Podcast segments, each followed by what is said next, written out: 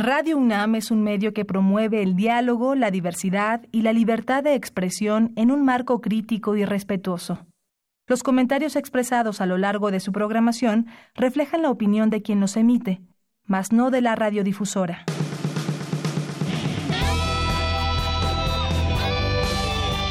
Prisma RU.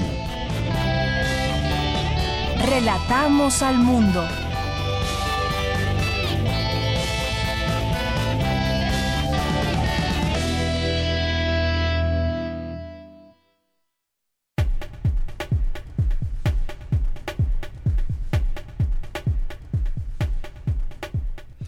Muy buenas tardes, una de la tarde con cinco minutos. Gracias por estar con nosotros y acompañarnos en este día 31 de mayo del año 2019. Estamos terminando juntos la semana, el mes y dándole la bienvenida ya mañana al, pues a la mitad del año. Ya estamos en el ombligo del año y pues se nos ha pasado muy rápido. No sé si sea solamente una sensación mía, pero pues muy rápido que se nos va el tiempo y hay mucho que seguirles informando a todos ustedes. Yo soy Deyanira Morán y en nombre de todo el equipo de mis compañeros le damos la más cordial bienvenida para que nos acompañe en esta emisión y por supuesto agradecerles a todos los que estuvieron el día de ayer con nosotros festejando. Fue un gran un gran festejo memorable gracias a su presencia y a todos ustedes. Y bueno, a ver si nos da tiempo de mandar saludos a quienes estuvieron ahí presentes en las redes sociales y también a los que nos escriban el día de hoy. Gracias, de verdad. Y bueno, en este día después hay mucha información y entre ello vamos a iniciar con este tema de los aranceles a México esta amenaza que hace el presidente Donald Trump a nuestro país con respecto al tema de los aranceles. Vamos a platicar sobre ese tema con Juan Carlos Barrón Pastor, que es doctor, investigador adscrito en el área de estudios estratégicos y secretario académico del CISAN, del Centro de Investigaciones sobre América del Norte de la UNAM. Con él vamos a platicar sobre eso, esa amenaza de Estados Unidos y eh, la respuesta que da México a través de una carta que firma el presidente Andrés Manuel López Obrador y pues en qué tono se da esta carta, lo que le dice, analizar qué puede pasar en los pues en los próximos días, semanas o meses, justo en el marco donde se firma el tratado entre México, Estados Unidos y Canadá, ese tratado comercial, y en donde hoy también dice que si México no frena la migración, los aranceles del 5%, eso lo dijo el día de ayer, pero hoy también dice que México debe tener control de sus fronteras y habla también con respecto al tema del narcotráfico. Así que tendremos todo este análisis en un momento más con el doctor Juan Carlos Barrón. Tendremos también también en nuestra segunda hora nuestras secciones de Refractario RU, Javier Contreras, que es maestro en Derecho y profesor de la FESA Catlán, nos va a platicar sobre varios de los temas coyunturales que hubo durante la semana, las notas de la semana. Vamos a tener Melomanía RU con Dulce Wet.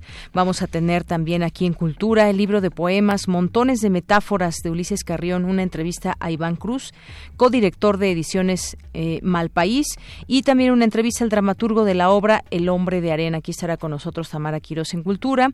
¿Qué más vamos a tener el día de hoy? Pues hay información internacional, eh, daremos también una ojeada a los temas nacionales del día de hoy, deportes con Moisés González, así que no se lo pierdan hoy aquí en Prisma RU. Desde aquí, relatamos al mundo.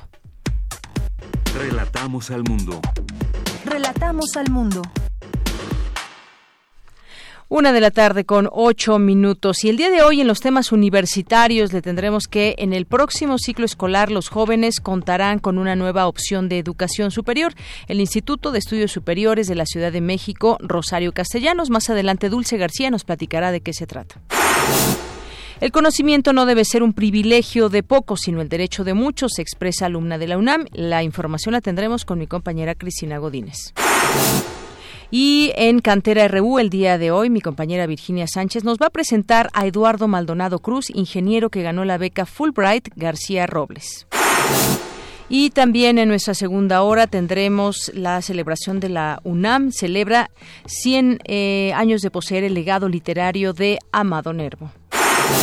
Y en México alrededor de 60.000 personas fallecen al año, entre 165 y 180 defunciones diarias como consecuencia de enfermedades asociadas con el consumo del tabaco. Hoy justamente es el Día Internacional sin Tabaco. Y en los temas nacionales estaremos tocando ese tema también de cómo un grupo en nuestro país, un grupo de migrantes, eh, aproximadamente mil indocumentados cruzaron la frontera de México a Estados Unidos. Un video que el presidente Donald Trump puso a través de su tuit y el día de ayer, justamente en el marco de esta amenaza. Si no frena Migración México, aranceles de 5%, un reto que hace el presidente Donald Trump. También quienes han quienes apoyan a México, quienes han sumado a apoyar la postura de México en torno a Estados Unidos, lo tendremos más adelante. Y bueno, pues parte de esta información es la que le tendremos el día de hoy. También lo que pasó el día de ayer con la directora gerente del Fondo Monetario Internacional, Christine Lagarde, que felicitó al presidente Andrés Manuel López Obrador por buscar impulsar un crecimiento económico inclusivo en el país, que hubo después. También lo tendremos aquí más adelante.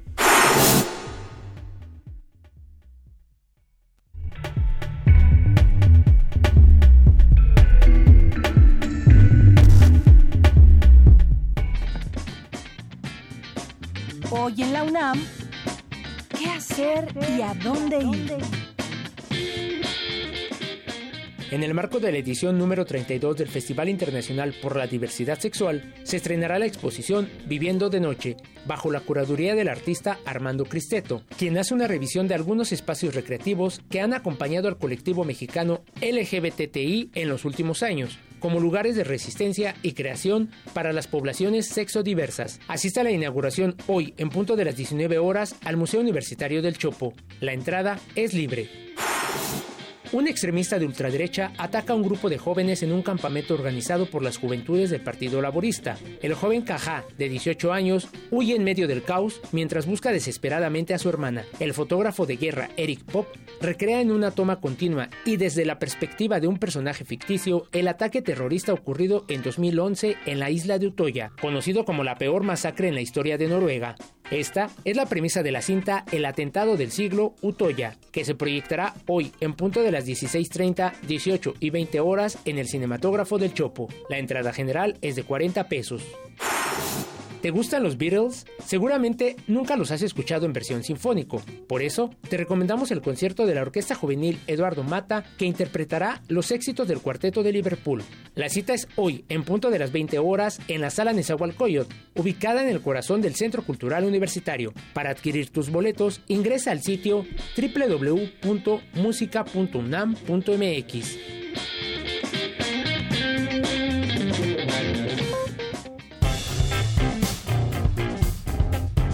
Campus RU. Entramos a nuestro campus universitario de este día y en el próximo ciclo escolar los jóvenes contarán con una nueva opción de educación superior. El Instituto de Estudios Superiores de la Ciudad de México, Rosario Castellanos, mi compañera Dulce García nos cuenta. Adelante, Dulce. Deyanira, te saludo a ti al auditorio con mucho gusto. El gobierno de la Ciudad de México anunció que en el ciclo escolar que se abre en agosto-septiembre empezará a operar el Instituto de Estudios Superiores de la Ciudad de México, Rosario Castellanos, para el cual se prevé una matrícula de 4.000 estudiantes de nuevo ingreso. Acompañada por directores y autoridades de diferentes escuelas de nivel superior, la jefa de gobierno, Claudia Sheinbaum, señaló que esta nueva institución educativa contribuirá a que haya más espacios para que los jóvenes terminen su educación superior en tres modalidades, semipresencial, a distancia y presencial, y que tomarán clases en las escuelas de Gustavo Amadero y Coyoacán y en dos sedes en Azcapotzalco. Con una de ellas ya se cuenta y para la otra se construirá un campus. La mandataria local dijo que se busca que las nuevas carreras tengan doble titulación. Estamos trabajando con la UNAM, con el POLI, con el Colegio de México, con la UAM, para que puedan ser carreras que tengan doble titulación es decir, que el estudiante salga con un título de la UNAM y del Instituto de Educación eh, de Estudios Superiores de la Ciudad de México, Rosario Castellanos, o del POLI y del Instituto de Educación Superior, o del Tecnológico y del Instituto de Educación Superior, o del Colmex y del Instituto de Educación Superior, de tal manera que sea un título compartido ¿Qué características debe tener la universidad? Pues tener la calidad de las otras universidades para eh, que pueda llevar el título de estas eh, prestigiosas universidades de nuestro país. Eh, Y además, pues tener la asesoría permanente, que para eso nosotros, pues, sería, es lo mejor que puede haber. Es decir, que haya un vínculo permanente entre este instituto y las instituciones de educación superior que ya existen. Por su parte, el secretario general de nuestra Casa de Estudios, Leonardo Lomelí Vanegas, reiteró el apoyo de la UNAM para impulsar la nueva institución. Sea un modelo académico flexible, adaptado a las necesidades de la ciudad, comprometido con la sustentabilidad, que haga uso de los mejores recursos de la educación híbrida y de la educación dual. En este compromiso tengan la certeza de que la Universidad Nacional Autónoma de México apoyará con mucho entusiasmo al Instituto de Estudios Superiores Rosario Castellanos. Estamos muy emocionados, sinceramente, de que además se dé un paso tan importante en diversificar la oferta académica en educación superior en nuestro país y en particular en la Ciudad de México y pondremos el, mayor de los empeños. De Auditorio de Prisma RU, mientras tanto, el director del Instituto Politécnico Nacional, Mario Alberto Rodríguez, manifestó la disposición de esa institución educativa para apoyar al Instituto de Estudios Superiores de la Ciudad de México, Rosario Castellanos, que es una nueva opción de educación superior para los jóvenes, pues la educación es uno de los desafíos de México, según dijo. Este es el reporte. Muy buenas tardes. Gracias, Dulce. Muy buenas tardes. Bueno, pues ahí este Instituto Rosario Castellanos no habrá examen de admisión y pues ya tendremos también oportunidad de seguir platicando sobre este instituto. Eh, serán serán cuatro mil lugares en este Instituto de Educación Superior, el cual ofrecerá licenciaturas e ingenierías, como bien ya nos decía Dulce en esta información. Vamos ahora con Cristina Godínez. El conocimiento no debe ser un privilegio de pocos, sino el derecho de muchos, expresa alumna de la UNAM. Adelante, Cristina. ¿Qué tal, Deyanira? Un saludo para ti y para el auditorio de Prisma RU. Adriana Cupiji Vargas Huitrón es la creadora e impulsora de la primera biblioteca comunitaria en la Sierra Mije de Oaxaca, que abrió a principios de año en la ranchería de Texas con 4.000 ejemplares. Adriana Cupiji cursa el cuarto semestre de la licenciatura en Pedagogía en la Facultad de Estudios Superiores Acatlán de la UNAM y es integrante del sistema de becas para estudiantes indígenas del Programa Universitario de Estudios de la Diversidad Cultural e Interculturalidad. La alumna comentó que la biblioteca pertenece a su comunidad. El conocimiento no debe de ser un privilegio de pocos, sino el derecho de muchos y que somos células transformadoras que van contagiando unas a las otras, sobre todo para una transformación social. Anunció que se proyecta abrir la segunda biblioteca en la comunidad Las Flores antes de que concluya el presente año e hizo un llamado a poner interés en los proyectos de los jóvenes.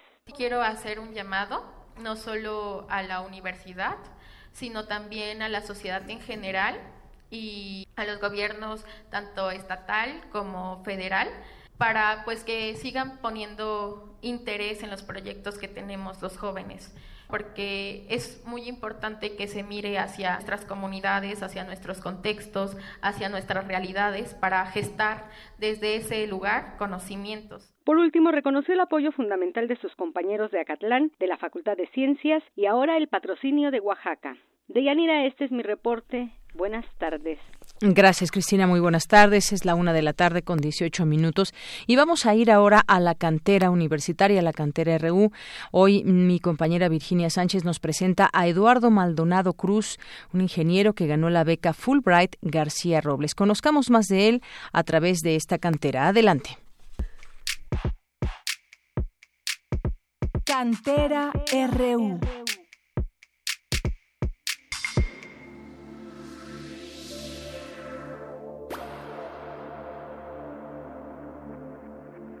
Eduardo Maldonado Cruz es egresado de la Facultad de Ingeniería de la UNAM y obtuvo la beca Fulbright García Robles de la Comisión México-Estados Unidos para el intercambio educativo y cultural, por lo que ahora cursa un doctorado en la Universidad de Texas en Austin, Estados Unidos. Conozcamos más a este ejemplar y destacado universitario.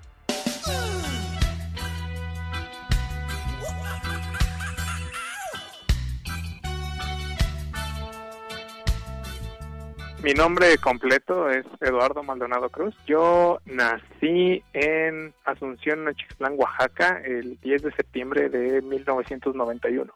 Yo tengo un solo hermano y soy el segundo hijo de, la familia.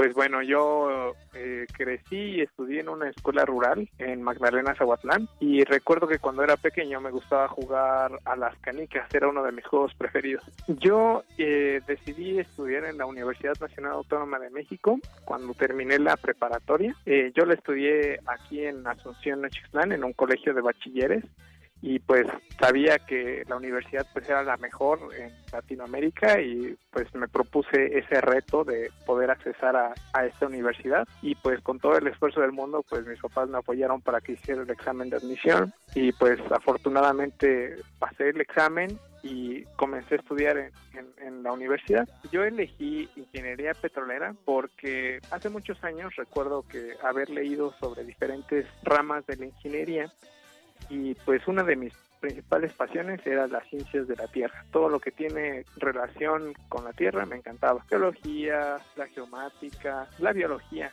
y dentro de ellas pues dije quiero algo que tenga aplicación con ingeniería, algo donde yo pueda aplicar las matemáticas para resolver problemas y en este caso aplicar la ingeniería para resolver problemas aún mayores. Entonces fue que decidí y me puse a investigar y vi muchas carreras que estaban relacionadas a las ciencias de la Tierra y entre ellas encontré a la ingeniería petrolera. Cuando investigué más sobre el programa de estudios pues me descubrí que era, era lo que yo quería. Para mí la beca Fulbright representa una oportunidad de superarme, representa una oportunidad de representar a mi país en el extranjero y representa también una oportunidad personal para crecer, tanto académicamente como profesionalmente. Esta música, ¿por qué no se toca en vivo? A ver, toca en vivo. No, pues ¿quién la va a tocar en vivo? Pues yo la voy a tocar, compadre. Probando, sí, y ahí está. Probando. Y ya hace 20 años. Pues cuando tengo un poco de tiempo libre me gusta salir a caminar o correr. Cualquiera de las dos actividades son de mis preferidas. En la ciudad donde yo vivo pasa el río Colorado, entonces también hay otras actividades como salir a hacer kayak durante las tardes. Pues me gusta de todo, escucho todo tipo de música. Me gustan desde las cumbias hasta el rock.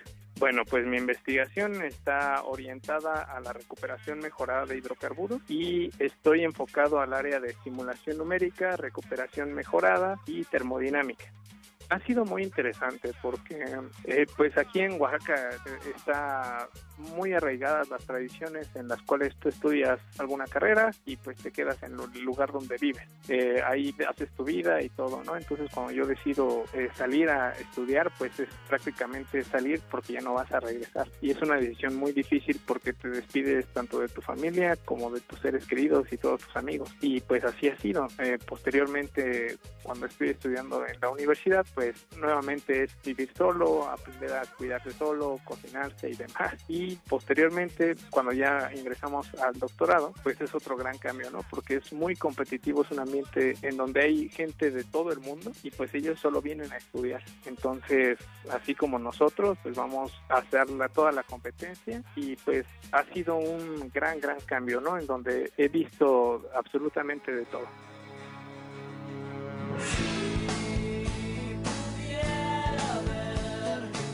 Le agradezco principalmente a mis papás, a mi hermano, que siempre han estado ahí para apoyarme en todos los puntos y momentos esenciales de mi vida. Ellos han sido el pilar de todo lo que yo he hecho y siempre lo que yo hago es para enorgullecerlos. Bueno, un consejo que yo les daría a los jóvenes es que no se rindan, que todos los estudiantes, todos los mexicanos tenemos una capacidad increíble, equiparable a cualquier persona del mundo, así sean del primer mundo con todas las mejores tecnologías en educación que pueda haber, nosotros tenemos toda la capacidad para competir. Entonces nunca se den por vencidos y todo lo que ustedes pueden hacer ahora es enfocarse a estudiar y a mejorarse todos los días.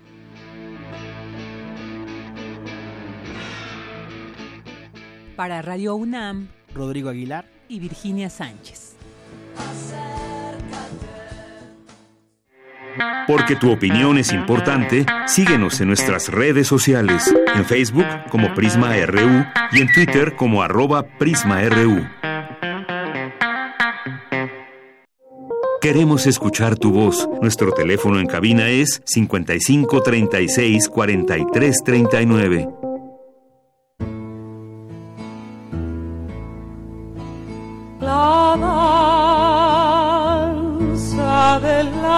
paloma furor. Observatorio Ciudadano de Coyoacán.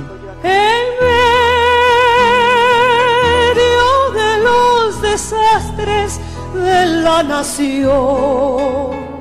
Una de la tarde con 24 minutos les damos la bienvenida en este espacio del Observatorio Ciudadano de Coyoacán, como todos los viernes, y nos acompaña ya Guillermo Zamora. ¿Cómo estás, Guillermo? Bien, muy a gusto como siempre, Deyanira. Qué bien. Y hoy nos trajiste a dos invitadas, a dos mujeres. Ellas son Griselda Fuentes y Sharín Padilla, ambas miembros de la Comisión de Mujeres de la Escuela de Cuadros de Morena de Coyoacán.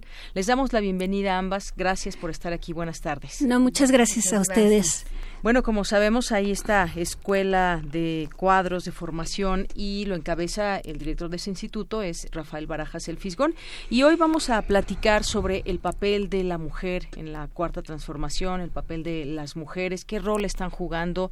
Sabemos que ha sido pues un terreno en el que hemos tenido que pelear por porque exista una equidad y bueno, pues quisiéramos que todo esto avance hacia allá. ¿Qué, ¿Cómo podemos empezar con respecto a lo que sucede dentro de esta escuela de cuadros de Morena? Vamos a empezar con Griselda Fuentes. Bueno, primero que nada quería eh, felicitarlos por su aniversario. Ah, muchas gracias. Este, nos da mucho gusto que hayan cumplido un año más. Entonces esto es, es muy importante. Por otro lado, también quería eh, este, no dejar pasar que condenamos enérgicamente el atentado contra nuestra compañera senadora Citlal Hernández. Nos parece que estos, estos eventos no pueden ni deben suceder en nuestro país. La violencia no, no, no nos lleva a ninguno a ningún buen camino. Entonces, eso, eso es lo que, lo que me interesaba mucho enfatizar. Bueno, aunque se habla mucho de la paridad de género, finalmente las relaciones al interior del partido nunca son partidarias, nunca son eh, igu- iguales, ¿no? Porque aunque la, la sociedad ha cambiado de manera sustancial, eh, las relaciones en el partido finalmente son la expresión de esta sociedad, ¿no? Entonces, eh, en efecto, en nuestro partido eh, incluso se habla de una legislatura de paridad de género. Finalmente, la, paridad de, de género nunca, nunca es igual. Yo tengo algunos datos que muestran que, que esto no se logra de- del todo, ¿no? Entonces, actualmente, por ejemplo, le- les podemos poner el ejemplo que en el Senado hay 128 curules, 63 corresponden a, mujeres y 65 a hombres. Entonces, eh, eh, y la mesa di- directiva está presidida por un senador, un hombre, y las dos eh, vicepresidencias por, por dos mujeres. En total hay 46 comisiones ordinarias, de las cuales 22 las ocupan las mujeres y 24 los hombres.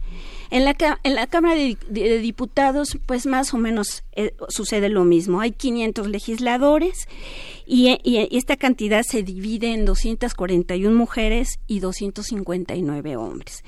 Entonces, igual lo preside un presidente este hombre y la, y, y la vicepresidencia por otras dos mujeres. Entonces, y lo mismo ocurre con las con las comisiones, 21 la- las presiden las mujeres y 25 los hombres, ¿no? Entonces, lo, esto no ocurre en la Ciudad de México. En el caso, bueno, sabemos que solamente hay dos gobernadoras a nivel nacional, Claudia Pavlovis, que es de, del PRI de Sonora, y Claudia Sheinbaum, ¿no? que es de Morena. Y en el caso de la Ciudad de México no ocurre lo mismo, ¿no? Por el contrario, aquí sí hay, este, se, se muestra con, con más paridad, es decir, hay 66 diput- diputados, diputadas, 33 son mujeres y 33 hombres. Cuenta con 40 comisiones, las mismas que están repre- representadas de manera paritaria. 40 son hombres, 40 son, somos mujeres. Y en el caso de las alcaldías, eh, este, son 16, de las cuales ganó Morena 4 y esas cuatro son representadas por mujeres solamente, ¿no? Eh, Álvaro Obregón, como ustedes saben, Iztapalapa, Magdalena Contreras y Tlalpan.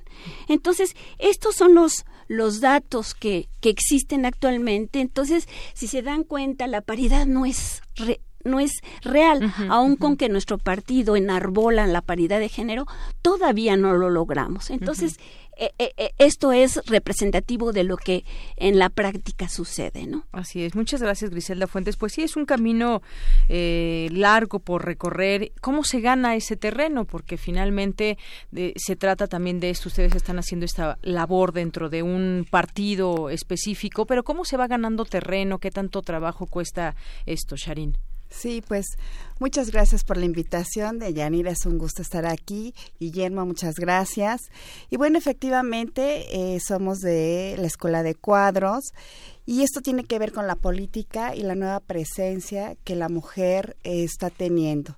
Y la pregunta que me dices, ¿cómo lograr esto? Fíjate que es muy interesante tu pregunta porque siempre hemos escuchado, es que el gobierno no sirve, es que el gobierno no trabaja, es que el gobierno no, no ayuda, entrecomillado todo eso. Y cuando tú analizas realmente, el gobierno está conformado por individuos. Hoy, en esta nueva cuarta transformación, eh, nos cuestionamos qué tipo de lideresas queremos hoy. Y en esta escuela de cuadros nos eh, cuestionamos desde qué significa tener poder, el por qué participar en política, qué impacto tiene en todos los aspectos de la sociedad, es decir, social, cultural, educativo, económico, ¿sí? Es como replantear todo el sistema nuevamente. Y partimos desde la parte individual, ¿Qué es, imagínate a qué grados, cuestionarnos qué es ser mujer? ¿Sí? ¿Cuál es el papel que tienes en una sociedad? ¿Cuál va a ser tu papel en la política? ¿Y cómo vamos a ejercer ese liderazgo? Esa parte es importante porque hoy en día se está empujando muy, muy fuerte para romper estas relaciones, como bien dice la maestra Griselda, de eh, este poder asimétrico entre hombres y mujeres. ¿sí? Esa parte que es un proceso en que las mujeres tenemos que aprender a, transitar a través de todo lo que hemos tenido culturalmente hablando, ¿sí? que es la opresión, la desigualdad, porque aunque tengas el mismo nivel educativo, hasta el día de hoy, se les da privilegio en, los sueldos y salarios a los varones que a las mujeres. Entonces tenemos que transitar a partir de eso. La opresión, que es esta parte que te dicen, usted señorita callada se ve más bonita. Imagínate esa parte de no poderte expresar en esa libertad. La otra parte, la discriminación. Por el simple hecho de ser mujer, tú no entras, tú no pasas. Y la pregunta, ¿no? Clásica. ¿Usted ya tiene resuelta su maternidad o cómo le va a hacer? Esa pregunta no se le hacen a los varones, pero sí a, nosotras las mujeres. La explotación, obviamente, eh, la mujer tiene que demostrar su capacidad. Un hombre no demuestra, no le piden que demuestre su capacidad. De antemano consideran que ella es capaz. Entonces eso me parece que es una explotación bastante fuerte. Y entonces, ¿qué es lo que tenemos que transitar nosotras, pues a tener y a manifestar nuestro autodeterminismo, ¿sí? ¿Qué quiero? ¿Cómo lo quiero? ¿No? Esa parte es importante, nuestra autonomía intelectual, es decir, que nosotras podamos estudiar, comparar, analizar y que puedas tener una autonomía intelectual, ¿no? Eso es muy importante. Obviamente uno tiene que desarrollar sus habilidades, ¿no? Su capacidad.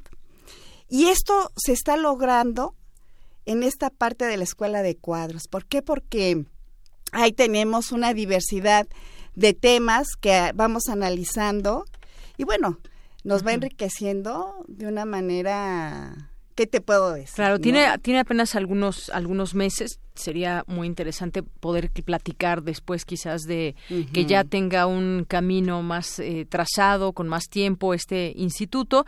Y pues sí, replantear el papel de la mujer en, en, la política, cómo lo entienden también los hombres y cómo le entendemos las propias mujeres en todo esto. Guillermo. Sí, mira, yo quería eh, que comentáramos un aspecto que hoy, en, este momento, en estos momentos, está en boca de todos, ¿no? Eh, esto es el es una carta una carta que eh, responde a una amenaza del fascistoide presidente de Estados Unidos Donald Trump en donde nos eh, nos amenaza con ponernos el 5% en, de aranceles en todos las, las los productos que salgan de México, ¿no?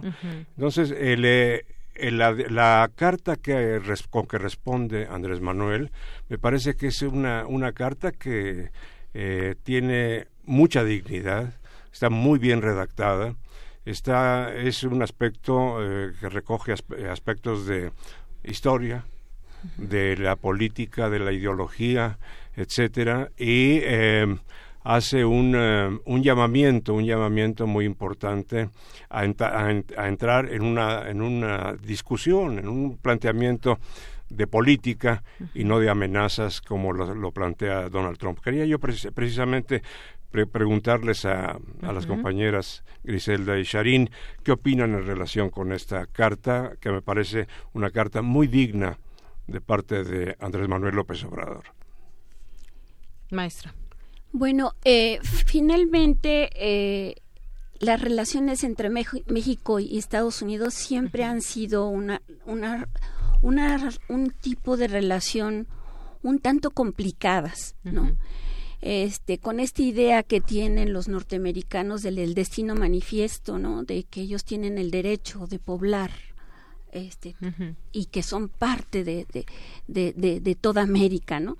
Entonces, eh, en esta idea que tienen este es ha sido complicado las relaciones con Estados Unidos a lo largo de la historia, ¿no? Nosotros todavía recordamos este pues el prácticamente robo de, de, casi la mitad de nuestro territorio y que por ello nosotros siempre vemos a los norteamericanos, a los gringos como usualmente y coloquialmente les decimos, este, con cierto recelo pero con la llegada de Trump aún más nos preocupó, ¿no? Por ser, por tener las características que tiene y por las políticas que ha implementado. Yo creo que la carta de Andrés Manuel es una carta muy, muy, muy puntual, muy valerosa por, por su parte, pero a la vez también, a la vez también muy responsable por porque por todo lo que implicaría un enfrentamiento con los Estados Unidos, ¿no? Trump tiene que entender que el problema de los migrantes es un problema de derechos humanos. Entonces, sin embargo, por la actitud que ha asumido desde que tomó el poder Donald Trump, este nos preocupa porque es un tipo, yo le diría hasta oligofrénico, está loco, ¿no? Entonces, eh, cómo llevar una buena relación con este con este con este personaje ¿no? muy bien. Bueno muchas gracias. Y Sharin. Sí gracias. Mira se vuelve interesante toda esta situación. El licenciado Andrés Manuel yo lo considero un excelente estratega y un excelente político. La política sirve para que evitemos la guerra y evitemos las confrontaciones la política sirve para negociar y hablar y ponernos de acuerdo cuáles son eh, el bien común para ambos, ambos países. Eh, yo creo que esta situación que está haciendo el señor Trump tiene que ver más también con cuestiones políticas, es decir, eh, estos países centroamericanos, él se refiere a todo esto de la migración, todo esto de los países centroamericanos, si nosotros vemos sus condiciones de vida, sería muy difícil que agarraran una mochila y se vinieran caminando todos los kilómetros que caminan. O sea, eso está prácticamente fuera de una realidad. Sin embargo, han movido, desde mi muy personal punto de vista, han movido estos grupos de personas precisamente para él anunciar ya un confrontamiento con México. Entonces creo que eh, tiene más tintes eh, políticos más que humanos, más que de derechos. Eh, creo que Estados Unidos siempre se ha distinguido porque ha sido el sueño americano no nada más de un cierto punto regional, sino eh, eh, se pregunta en Europa y se pregunta en África y casi todo el mundo quiere venir a Estados Unidos.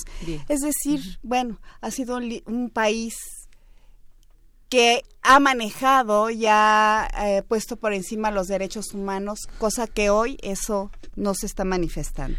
Bien, bueno, pues es, su opinión sobre esta carta que conocimos hoy en la mañana en su conferencia retomó el tema y pues nosotros vamos a seguir hablando de este tema en un momento más. Tenemos ya un investigador del CISAN, pero por lo pronto agradezco eh, pues que hayamos empezado con este tema, a calentar motores en, en, este tema de que es de opinión, de análisis y de apoyo que se ha recibido también por parte de políticos, incluso de otros partidos. Así que pues yo agradezco mucho eh, su presencia. Gracias como siempre también Guillermo gracias, Zamora. Y gracias a la maestra Griselda Fuentes y a Sharín Padilla. Gracias, igualmente. Que son miembros de la Comisión de Mujeres de la Escuela de Cuadros de Morena de Coyoacán. Gracias. Muy bien, muchas gracias. Relatamos al mundo. Relatamos al mundo. Porque tu opinión es importante, síguenos en nuestras redes sociales, en Facebook como Prisma RU y en Twitter como arroba PrismaRU. Queremos escuchar tu voz. Nuestro teléfono en cabina es 55 36 43 39. Continuamos una de la tarde con 40 minutos. Ayer cuando Donald Trump posteaba este video donde una de las cámaras que están en la frontera, pues se veía ahí cruzar a un grupo de más de mil indocumentados a Estados Unidos. Ya dieron las cifras, incluso hay entre ellos 63 niños sin compañía de un adulto, 39 adultos solos, familias además. La mayoría eh, provenían de Guatemala, Honduras y El Salvador. Ahí la patrulla fronteriza encontró también también 180 grupos de más de 100 personas desde octubre a la fecha, pero esta, este video que vimos creo que nos da cuenta de esa desesperación también, entregarse directamente a la policía fronteriza, este grupo amplio de migrantes y que ahora ya conocemos quiénes son o cómo venían eh, distribuidos. Y bueno, posterior a ello también hubo una pues una amenaza, un señalamiento del presidente Donald Trump. Si México no frena la migración, los aranceles serán del 5%. Un reto. ¿Qué significa todo esto? Hablemos de este tema. Ya está en la línea telefónica el doctor Juan Carlos Barrón Pastor, que es investigador adscrito al área de estudios estratégicos y secretario académico del Centro de Investigaciones sobre América del Norte y profesor de asignatura de la Facultad de Contaduría y Administración de la UNAM. Doctor, bienvenido. Muy buenas tardes. ¿Qué tal? Buenas tardes, doña Negra. Muchas gracias por la invitación. Gracias a usted por, por recibirnos y aceptar esta llamada. ¿Qué significa esta amenaza de Donald Trump en este contexto donde, bueno, se querrá reelegir para eh, ser de nueva cuenta el presidente de los Estados Unidos? La carta que ya responde en los términos que responde el presidente López Obrador. ¿Qué le parece todo este tema, doctor?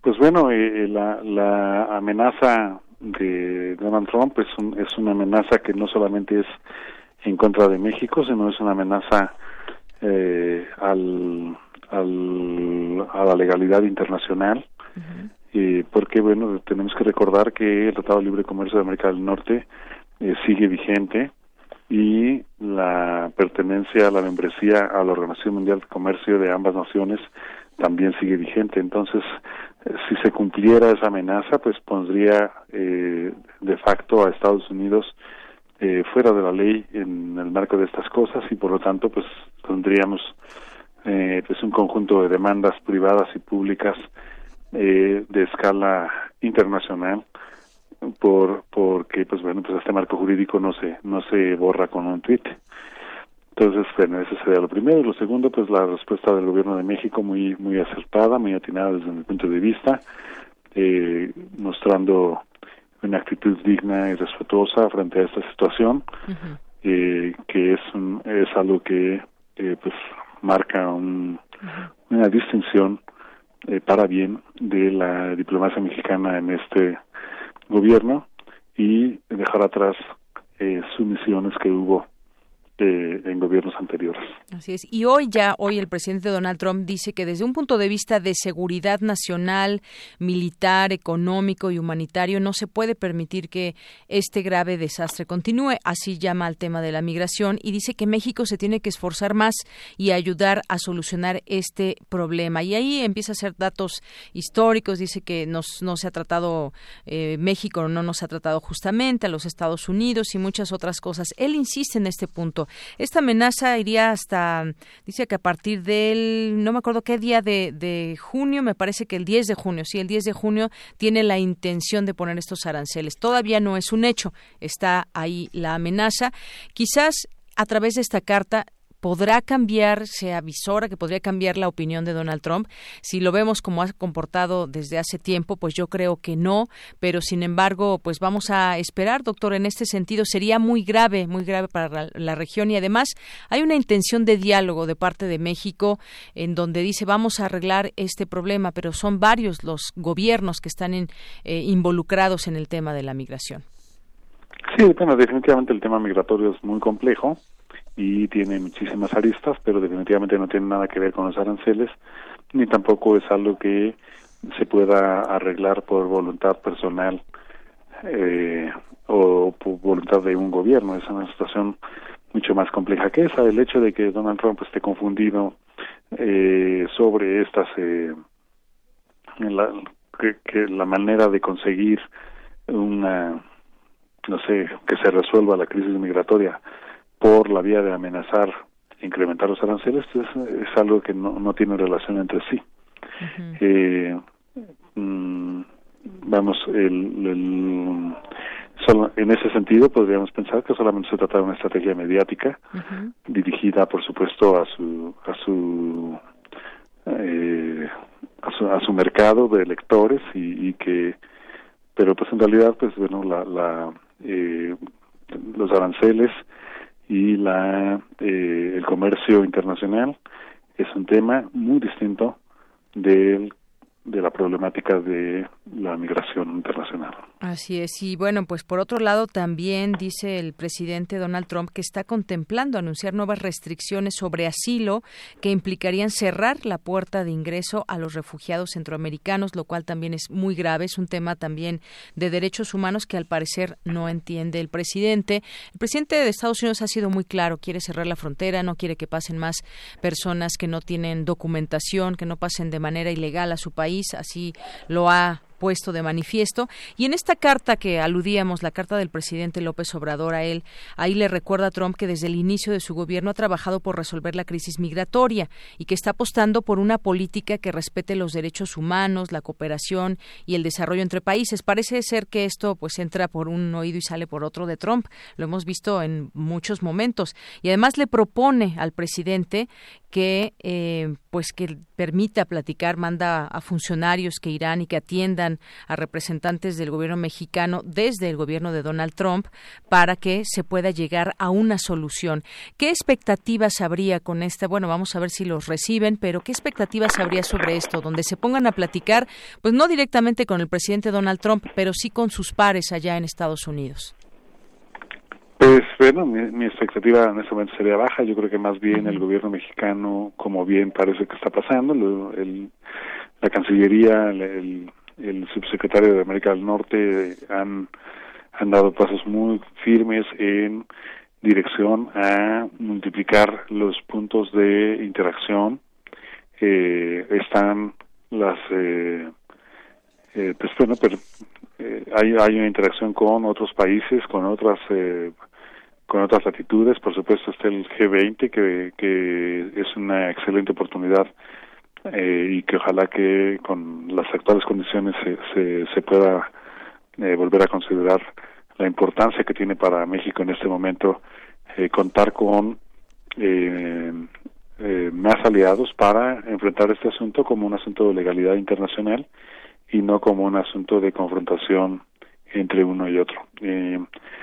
Y de, de, lo otro pues de la en realidad pues eso es un es un tema de política interna de Estados Unidos es una es una cosa que que bueno pues podemos analizar académicamente y uh -huh. la gran mayoría de nosotros consideramos que es una política errada pero pues bueno eso corresponde decidirlo a los estadounidenses. Así es, hay pocas expectativas, digamos, en todo esto que, pues, vamos a ver en todo caso cómo, qué, qué deriva de todo esto, porque a final de cuentas, a ese tipo de amenaza, pues, es desconocer también muchas de las cosas, no, no de manera coercitiva es que se logran soluciones y no hemos visto hasta este momento, pues, tampoco del, del, del Partido Demócrata propuestas, eh, digamos, claras en torno a ese tema. Ellos no están a favor de lo que está señalando Donald Trump, pero también tampoco ha habido claridad en todo esto. Así que, pues yo creo que seguiremos hablando de este tema, doctor, si nos los permite, en otro momento.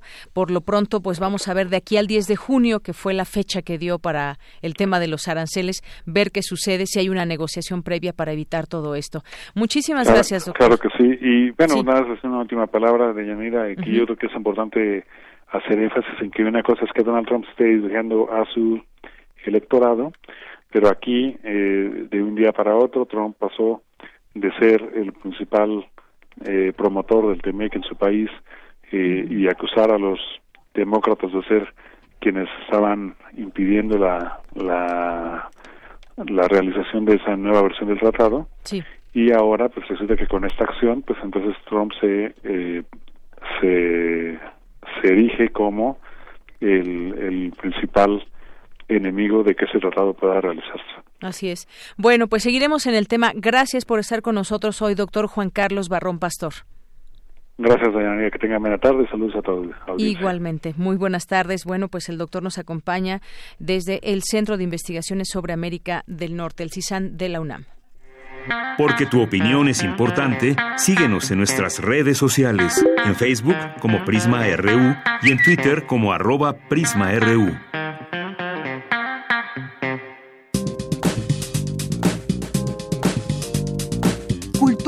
RU.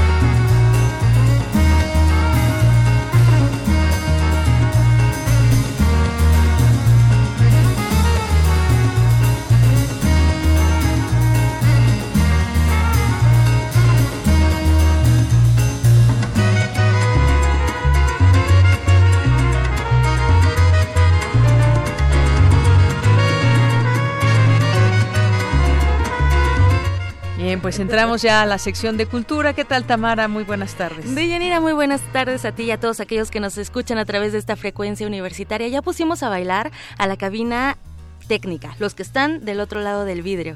Ellos que pueden bailar. también nosotros, también nosotros. Y bueno, hoy recordamos el fallecimiento del compositor y percusionista estadounidense Tito Puente, quien durante más de 50 años de trayectoria colaboró y grabó con músicos también de la talla de Astor Piazzolla, Lionel Hampton y también Miles Davis, entre otros. Hoy lo recordamos, así que vamos a escuchar un poco más de Take Five.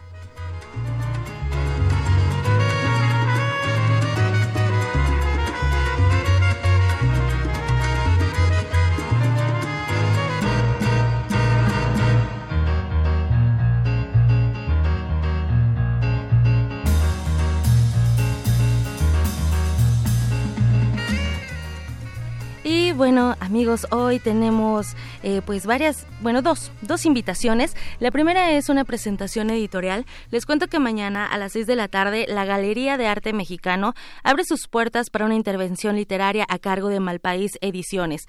Este proyecto editorial independiente presentará montones de metáforas de Ulises Carrión teórico y poético que intenta adquirir mayor unidad incluyéndose a sí mismo como libro literario que incluye series. Bueno, pues Malpaís Ediciones publica este libro inédito de Carrión aplicando la filosofía de hacer libros del autor a 30 años de su fallecimiento. Conversamos con Iván Cruz, codirector y también editor de Malpaís Ediciones, y esto nos dijo acerca de montones de metáforas. En este título, en montones de metáforas, vamos a empezar a ver cómo este autor mexicano empieza a despojarse de ese ropaje y empieza a ver a la literatura con un tamiz más cínico, más irónico, ver el fenómeno literario dándole menos importancia al discurso y ponderando de una manera total la idea del libro como una experiencia artística. Podrán ver un libro en que las letras son parte del libro, pero no es la parte esencial. Los poemas, como los concebía Ulises Carreón, eran un compuesto de tipografía, un juego de espacialidad, o sea, de espacio, de dónde se ubicaban en la hoja. La hoja era tratada como un lienzo. Eh, es decir, antes de lectores, Ulises Carreón necesitaba observadores, como cuando alguien va a una galería de arte a ver un cuadro o una escultura, lo primero que necesitas es un observador. Así él definía su postura ante el fenómeno literario, no como una especie de, codificador de palabras, de versos, sino como un observador que pudiera entender la complejidad del libro o del objeto como tal, llamado libro y sus componentes. Y bueno amigos, los asistentes podrán interactuar visualmente con el objeto para entrar entre sus páginas y de una forma lúdica se encontrarán con la tipografía y también disfrutarán del arte innovador de hacer libros, un objeto que sirve como transmisor de ideas del autor.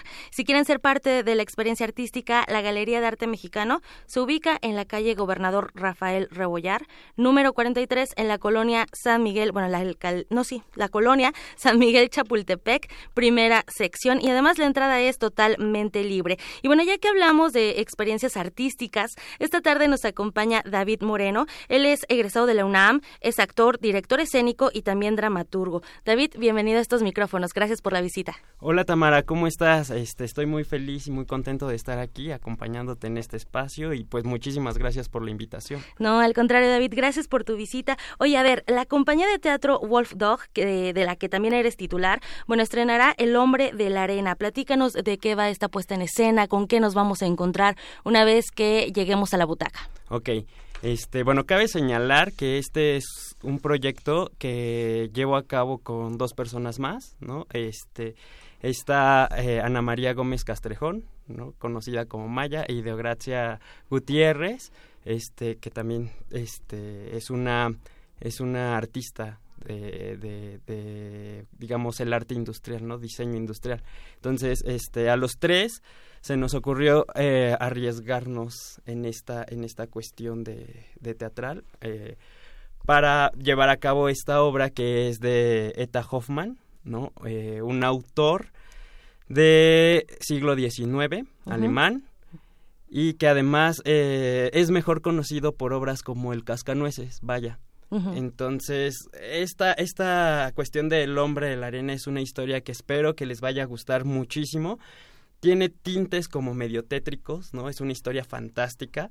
Eh, entonces es algo oscura, pero pues muy, muy, muy factible para los niños. ¿De qué va? ¿De qué va esta, esta obra? Bueno, pues como tú sabrás, eh, hoy en día los niños ya no se asustan con nada, ¿no?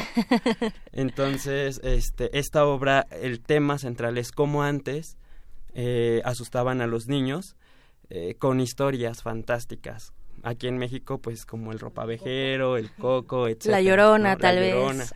Que te va, te va a llevar si no te portas bien, si no vas a, dormir, si no te comes tus vegetales. Claro. Entonces, eh, esta obra va más o menos de eso y de cómo los niños pueden crecer con un trauma o cómo crecían con un trauma a partir de estos cuentos. Y bueno, cabe señalar que eh, si bien es cierto la obra es de, del siglo XIX, nosotros hacemos una adaptación al siglo XX, digamos que ya, ya tiene, este, ya es de dominio público, entonces podemos darnos esa licencia de, de este, adaptarla a un tiempo más, más actual, por decirlo de alguna manera, y este, las décadas que ocupamos son los 20, 30 y 40 y décadas también importantes para el desarrollo de la humanidad, ¿no? También en el ámbito tecnológico, por ejemplo. Exactamente, de hecho, este parte de la historia toca este este punto, este puesto que aparecen ahí personajes que pueden relacionarse muy bien con esta época de la revolución industrial europea. Muy bien. Oye, David, a mí me llama la atención y me gustaría eh, que nos, nos comentaras eh, por qué decides revisitar a Hoffman. Pues mira, eh, es muy curiosa esta, esta historia. Yo este cuento lo conocí en un curso de, alemán, ¿no? Este, y la verdad es que tiene muchísimas eh, ¿cómo decirlo? Muchísimos tintes que me parecen muy interesantes. Es parte del romanticismo este alemán, ¿no? Y que incluso este inspiró a otros autores como Edgar Allan Poe. Y yo creo que este tipo de historias que tienden a ser como oscuras, este también son muy importantes para el desarrollo de, del ser humano, ¿no? Este, eh, la tristeza, etcétera. O, o, la, las bajas pasiones las bajas pasiones también te hacen como conocerte a ti mismo y hacen conocer a las demás personas, ¿no? Entonces me, me pareció una historia importante porque no está eh, desvinculado con otros sentimientos como el amor, este, no sé, eh, la felicidad, etcétera, ¿no? Excelente. Oye, y bueno, pues es una obra ambientada, eh, ya nos comentaste que se desarrolla en los años 20. Eh, platícanos un poco del arte, eh, qué es lo que vamos a encontrar, a dónde nos vamos a transportar, vamos a ir a la Alemania, vamos a, a, viajar a través también de un vestuario en cuanto a los personajes. Ok, este, pues mira, la dirección de arte la llevó eh, Ana María Gómez Castrejón junto con Deo. Entonces ellas con su conocimiento nos van a transportar exactamente a estas épocas, los colores, la música, todo, absolutamente la iluminación, todo este trabajo se llevó a cabo también en el foro Manrique este, Ferrer, que es donde nos vamos a presentar. Este, y bueno, todo, todo pareció casualidad, dado que este foro pues también cuentan tiene sus leyendas, sus historias oscuras. una niña fantasma, ¿no? Entonces, creo que queda muy bien la época. Este no sé, la música que en ese que, que en ese tiempo también se tocaba, pues nos puede transportar y hacer sentir como más el ambiente, ¿no? Excelente, excelente, David. Bueno, pues es una obra llena de fantasía, trampas, crímenes, reflexiones entre sus personajes lúgubres y bueno, se están presentando en este foro y también comentarles que es una obra que va por el, el camino del teatro independiente. Hay muchas personas incluidas, también muchos egresados de la UNAM, entonces invitamos a la gente que nos escucha a que se unan a, a esta pues puesta en escena y que sean parte también de este viaje escénico con ustedes que vean lo que se hace eh, con los egresados de la universidad también y nos trae regalos. Sí, mira, este...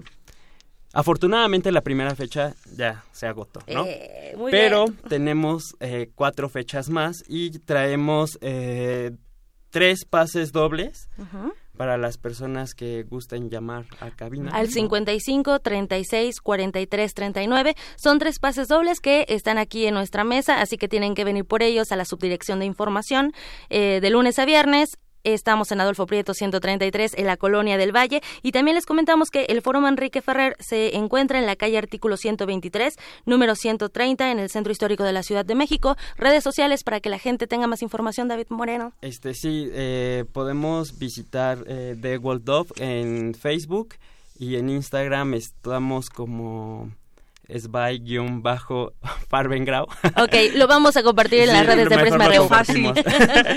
y bueno, cabe señalar que los pases son para este 8 de junio. 8 de junio, perfecto. Todavía tienen una semana para venir acá a Radio UNAM. No tenemos, no nos resta más que agradecerte, David Moreno, por la visita, por hablarnos también de esta obra, El hombre de la arena. Y bueno, pues deseamos que tenga mucho éxito. Muchísimas gracias y contentos de estar aquí. Gracias, Deyanira. Que tengan muy buena tarde y muy buen fin de semana. Gracias, Tamara. Gracias, David, por venir. Vamos a hacer un corte y regresamos a la segunda hora de Prisma RU.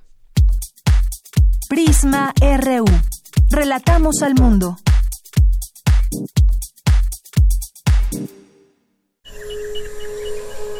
Dentro de nuestra habitación, la ciudad se disfraza de apatía, pero las apariencias engañan. Cada sonido nos grita una historia urbana. Nuestra radio es el río que las comunica. Aguas Negras. Una serie de ficciones sonadoras. Jueves, 22 horas, por resistencia modulada. 96.1 de FM. Radio UNAM. Experiencia sonora. Soy Javier Sicilia. Soy Wendy Guerra y estoy en descargacultura.unam. Escucha. Desde Uruguay, a la poeta y crítica literaria Ida Vitale, leer una selección de su obra.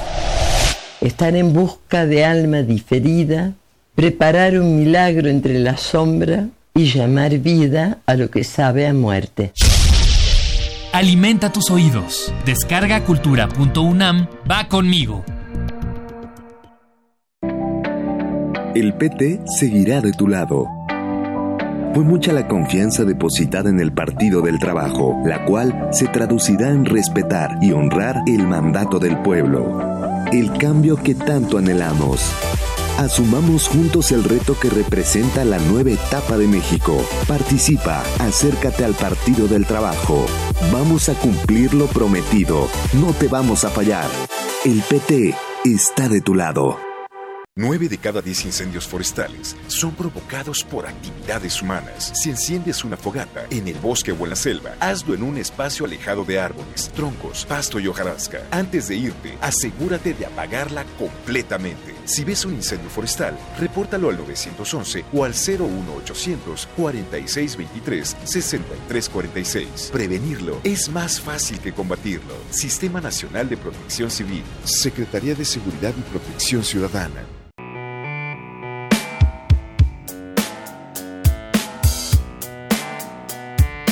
Un hombre con el corazón abierto en el escenario te hará entender la importancia de la memoria en una atmósfera íntima, entre amigos. Intersecciones trae para ti la música de Fede Bonazo. Fede Bonazo. Presentando su proyecto La Subversión. Viernes 31 de mayo a las 21 horas en la sala Julián Carrillo. Entrada libre. Sé parte de Intersecciones, donde la música converge. Radio UNAM. Experiencia sonora.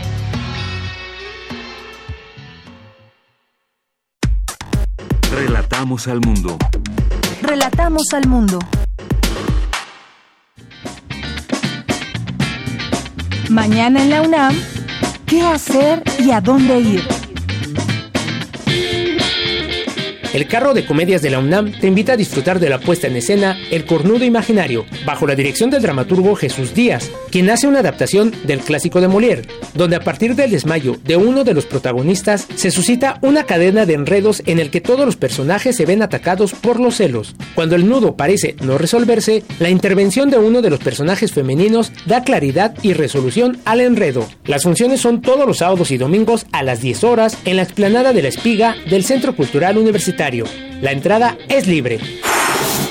Como parte del ciclo de música de cámara, la Sala Carlos Chávez organiza el concierto y presentación del disco Documento 2019 del guitarrista Esteban Palafox. Asiste y disfruta de este recital el próximo 2 de junio en punto de las 18 horas en la Sala Carlos Chávez del Centro Cultural Universitario. La entrada es libre y el cupo limitado. El Centro Cultural Universitario Tlatelolco te invita al taller de bordado en fotografía Puntadas Subversivas, donde a través del bordado se reflexionará sobre la construcción social de las mujeres a lo largo de la historia. Este curso será del 2 al 23 de junio. Aún estás a tiempo de inscribirte. Ingresa al sitio www.tlatelolco.unam.mx. La entrada es libre y el cupo limitado. Para Prisma RU, Daniel Olivares.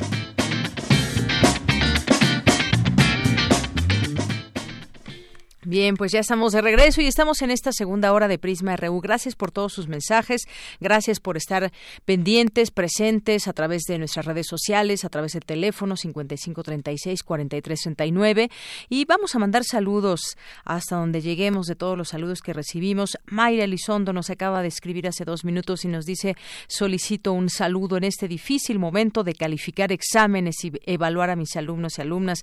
Dejo una idea interesante y nos manda muchos abrazos y también a los profesores. Pues desde aquí nuestra solidaridad. Sabemos que vienen los momentos más fuertes porque están en cierre de año y exámenes y todo lo que vendrá ya o ya están en exámenes algunos, algunos la siguiente semana.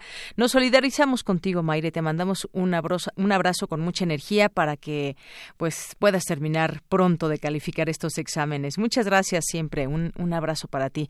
Celsin y Mikitzli también, Arturo Sánchez Pérez, eh, Iván Cruz Osorio, muchos saludos, Malpaís también, por aquí, ediciones, les mandamos un saludo a todos ellos que trabajan ahí, a Galán de Barrio, Lupis Jiménez, Elia, Román eh, Hernández García, Alejandro Cardiel, por aquí presente, nos dice, saludos a todo el equipo, gracias Alex Cardiel, Román Hernández García dice, excelente tarde, esperando que la resaca de la celebración sea eh, de solo de felicidad. Esperamos el inicio del programa. Bueno, muchas gracias, Román. Pues sí, estamos con, con la resaca de la celebración y con el cansancio encima.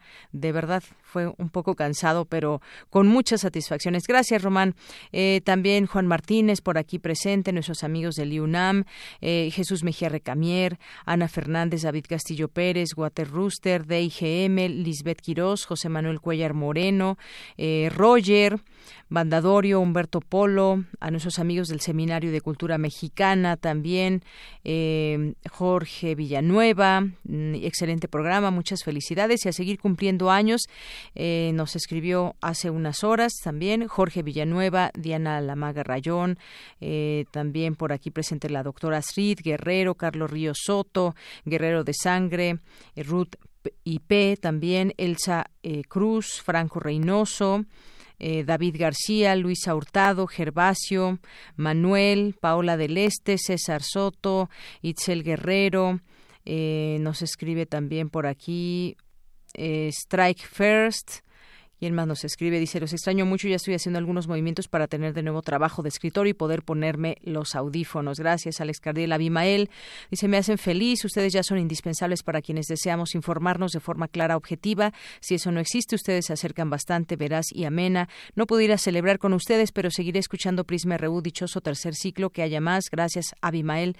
Un abrazo para ti. Chocoyote también presente. Galán de Barrio también desde ayer, hoy, también presente por aquí. Muchísimas gracias.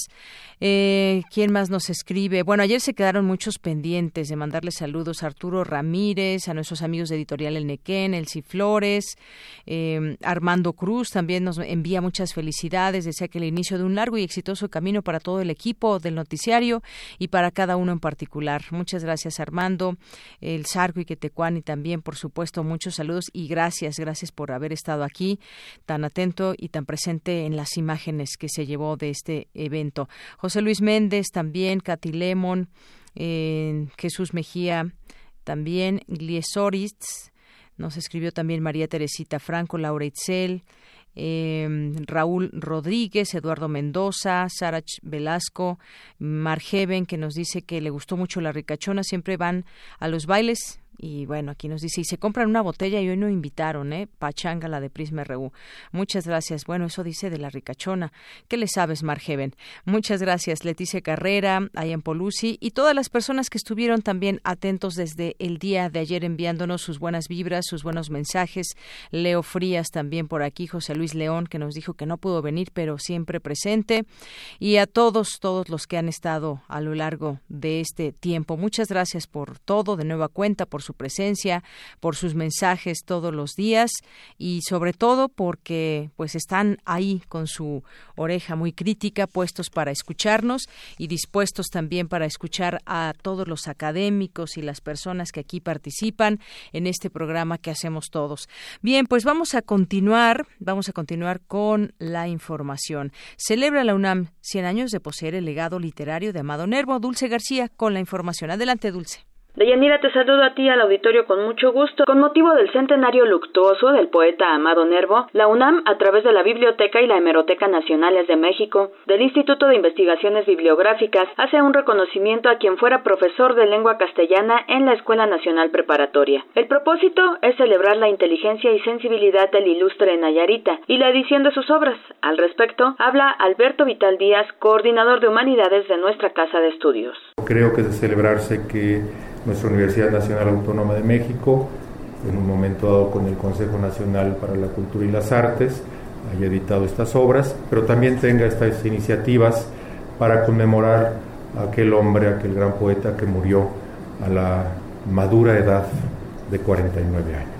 De Yanira Auditorio de Prisma RU, hay que recordar que Amado Nervo hacía pública su vocación por la poesía recitando en salones y parques. Además, poseía una de las narrativas que ya adelantaba preocupaciones por la modernidad, lo que se nota en textos como Amar a alguien sin el inconveniente de que tenga vida propia o Cómo se divorcia un alma. La exposición 100 años con Amado Nervo, compuesta por aproximadamente 40 piezas, incluye primeras ediciones de sus obras más representativas resguardadas en la Biblioteca Nacional de México y podrá visitarse hasta el 31 de junio en la sala de exposiciones del Instituto de Investigaciones Bibliográficas en el Centro Cultural Universitario. Este es el reporte.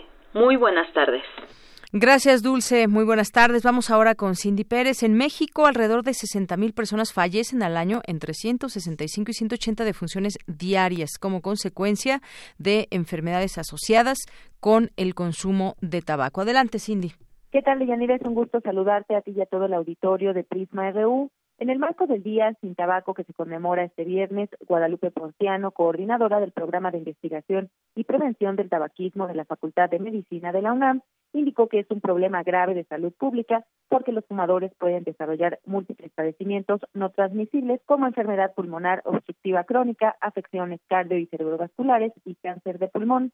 Y es que la edad promedio a la que se comienza a fumar es a los 13 años, dato importante porque en ese periodo el aparato respiratorio aún es inmaduro para resistir los tóxicos del tabaco. Además, el sistema nervioso central concluye su maduración alrededor de los 21 años y fumar afecta su desarrollo. Los sistemas de salud como el nuestro, que gastan millones de pesos en la atención de enfermedades ocasionadas por el tabaquismo, entonces deberían poner sus esfuerzos en su prevención a través de intervenciones individuales y grupales para apoyar la cesación, ya que se ha demostrado que, fíjense, a horas de haber dejado de fumar, algunos de los daños ocasionados por el cigarrillo comienzan a revertirse. En un año, el riesgo de enfermedad coronaria, por ejemplo, se reduce a la mitad de la de un fumador. Después de 5 a 10 años, el riesgo de accidentes cerebrovasculares, embolias, se reduce prácticamente al de una persona que nunca ha fumado. El riesgo de cáncer también se reduce significativamente durante la década posterior a haber dejado de fumar.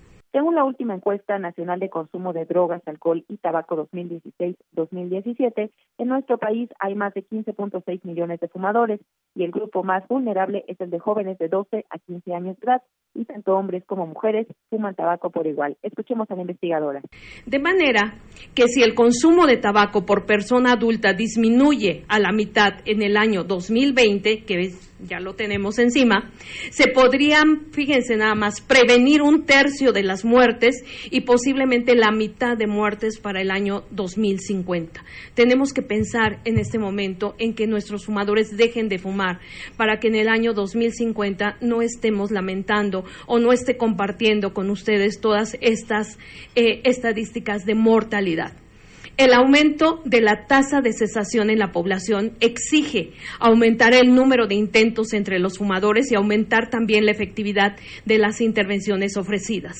Ambas acciones requieren de optimizar las estrategias de intervención para la cesación del consumo de tabaco y que, por supuesto, éstas sean accesibles para toda la población fumadora. Medianita para erradicar el tabaquismo del país, Guadalupe Ponciano propuso abordar este tema en los libros de texto en escuelas primarias y secundarias e hizo un llamado para que las Secretarías de Salud y de Educación Pública lleven a cabo campañas para promover información científica sobre el tema, dirigidas principalmente a niños y adolescentes.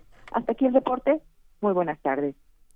Gracias, Cindy. Pues sí, hoy Día Mundial sin Tabaco, un año más en que se dan datos eh, sobre el tabaco, un día especial para hacer conciencia a los fumadores para que dejen de fumar y felicitar, por supuesto, a quienes lo han dejado, tanto la Organización Mundial de la Salud como la Asociación Española contra el Cáncer y muchas otras asociaciones aquí en México, por ejemplo, hay muchos esfuerzos también, eh, comités para la prevención del tabaquismo en fin, alertan del peligro del tabaco para la salud. Aquí lo interesante sería también plantearnos, ya sabemos que hace daño fumar, lo sabemos perfectamente todos quienes en alguna vez hemos tomado algún cigarro, pero aún así se sigue haciendo, hay quienes ya lo han dejado y demás, pero pero quienes lo siguen haciendo a sabiendas de esto, pues bueno, eh, sería interesante conocer también por qué se sigue eh, fumando y demás, cuál es ese eh, más, mucho más el, el placer de fumarlo que el dejarlo y decir quizás puedo evitar enfermedades. Es un buen punto para discutir. Bueno, pues vamos a continuar. Porque tu opinión es importante, síguenos en nuestras redes sociales, en Facebook como Prisma RU y en Twitter como arroba PrismaRU. Queremos escuchar tu voz. Nuestro teléfono en cabina es 55 36 43 39. Internacional RU. Pekín lanzará pronto su propia lista de entidades no confiables para devolverle el golpe a organizaciones, individuos y compañías extranjeras que realizan esfuerzos desiguales contra las empresas chinas. El cambio climático condena a muerte a los manglares brasileños, que ponen en jaque la vida de millones de personas, gran parte de las cuales viven en ambientes marinos, que dependen de los recursos naturales para salir adelante. Es el caso del pescador José da Cruz. No, tengo estudios, no sé leer, no sé leer ni escribir. Pero hay algo que sí sé, y es que hay que respetar a la naturaleza. Yo lo hago, y todas las demás personas también deberían hacerlo, porque la naturaleza respeta a la gente.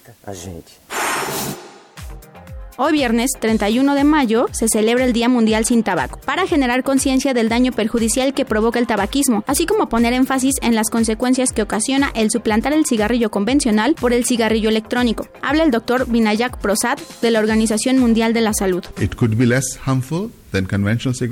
El cigarro electrónico podría ser menos peligroso que el tabaco, pero no sabemos hasta qué punto es menos nocivo. Yo lo comparo con una caída. En lugar de caer del séptimo piso fumando un cigarro normal, usted cae del tercer piso fumando un cigarro electrónico. Sigue la pregunta de si usted va a sobrevivir o no. El mensaje de la OMS es el siguiente, no dejen que los no fumadores compren cigarros electrónicos, protejan a sus hijos, porque el cigarro electrónico crea una dependencia a la nicotina.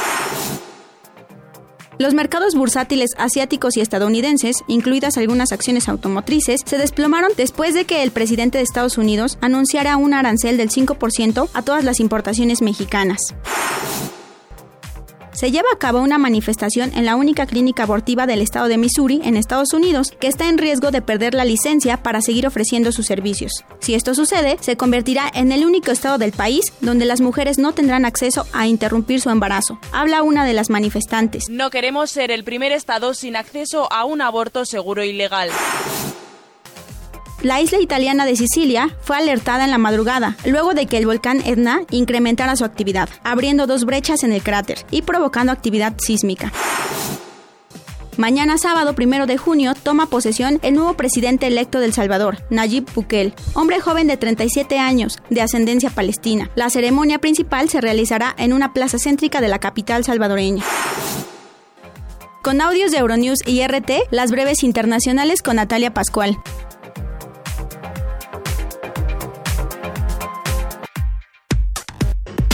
Relatamos al mundo.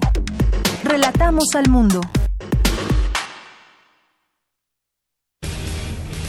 Deportes RU.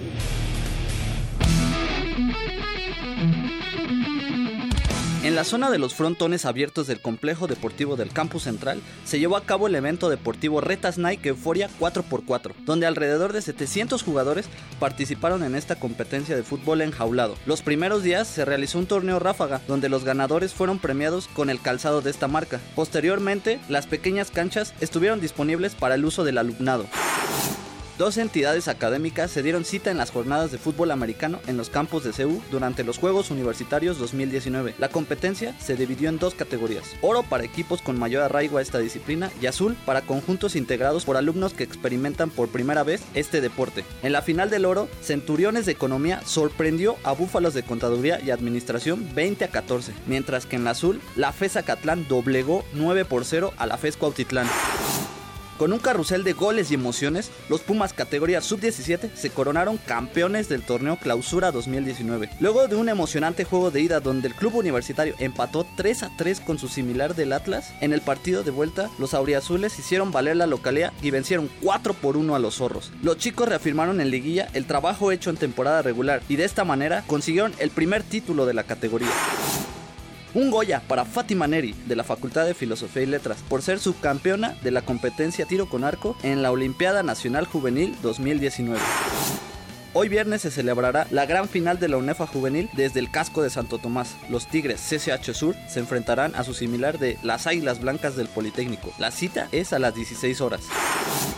Sumérgete en una increíble experiencia. Deporte UNAM te invita al curso Aprende a bucear. Curso de buceo con una duración de 72 horas. Incluye prácticas en la alberca olímpica con equipo de buceo autónomo y el programa teórico más completo. Para más información, visita la página www.deporte.unam.mx. Para Prisma RU, Moisés González.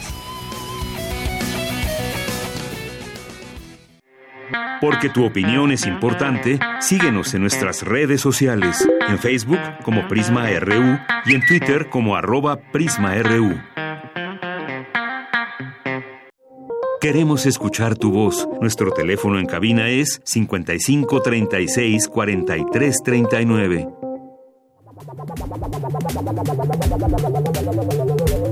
El refractario, RU. Bien, pues estamos aquí ya en Refractario RU que nos acompaña como todos los viernes, Javier Contreras, maestro en Derecho y profesor de la FESA Catlán. Y nos da mucho gusto que nos acompañes. ¿Cómo estás, Javier? Hola, ¿qué tal, Deyanira? Muy buena tarde para ti, para todo el amable auditorio de Prisma RU y, por supuesto, muchas felicitaciones por el tercer aniversario del programa.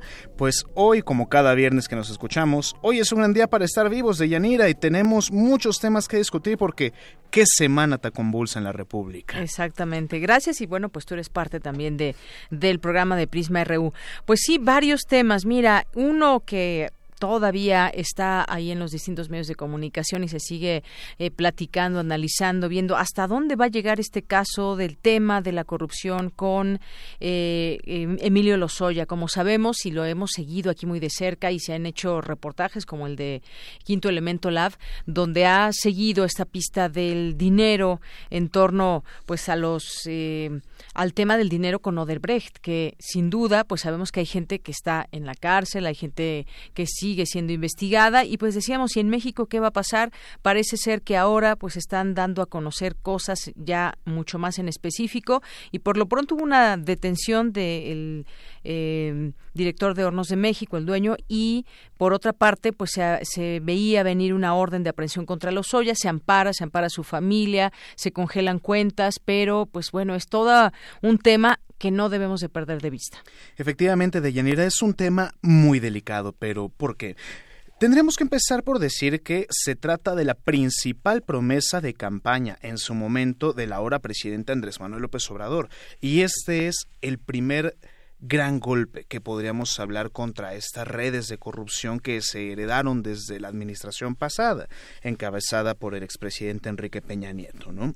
Pero, ¿qué es lo importante para mencionar esto. Si recordamos en sexenios anteriores, todos habían tenido como estos grandes golpes.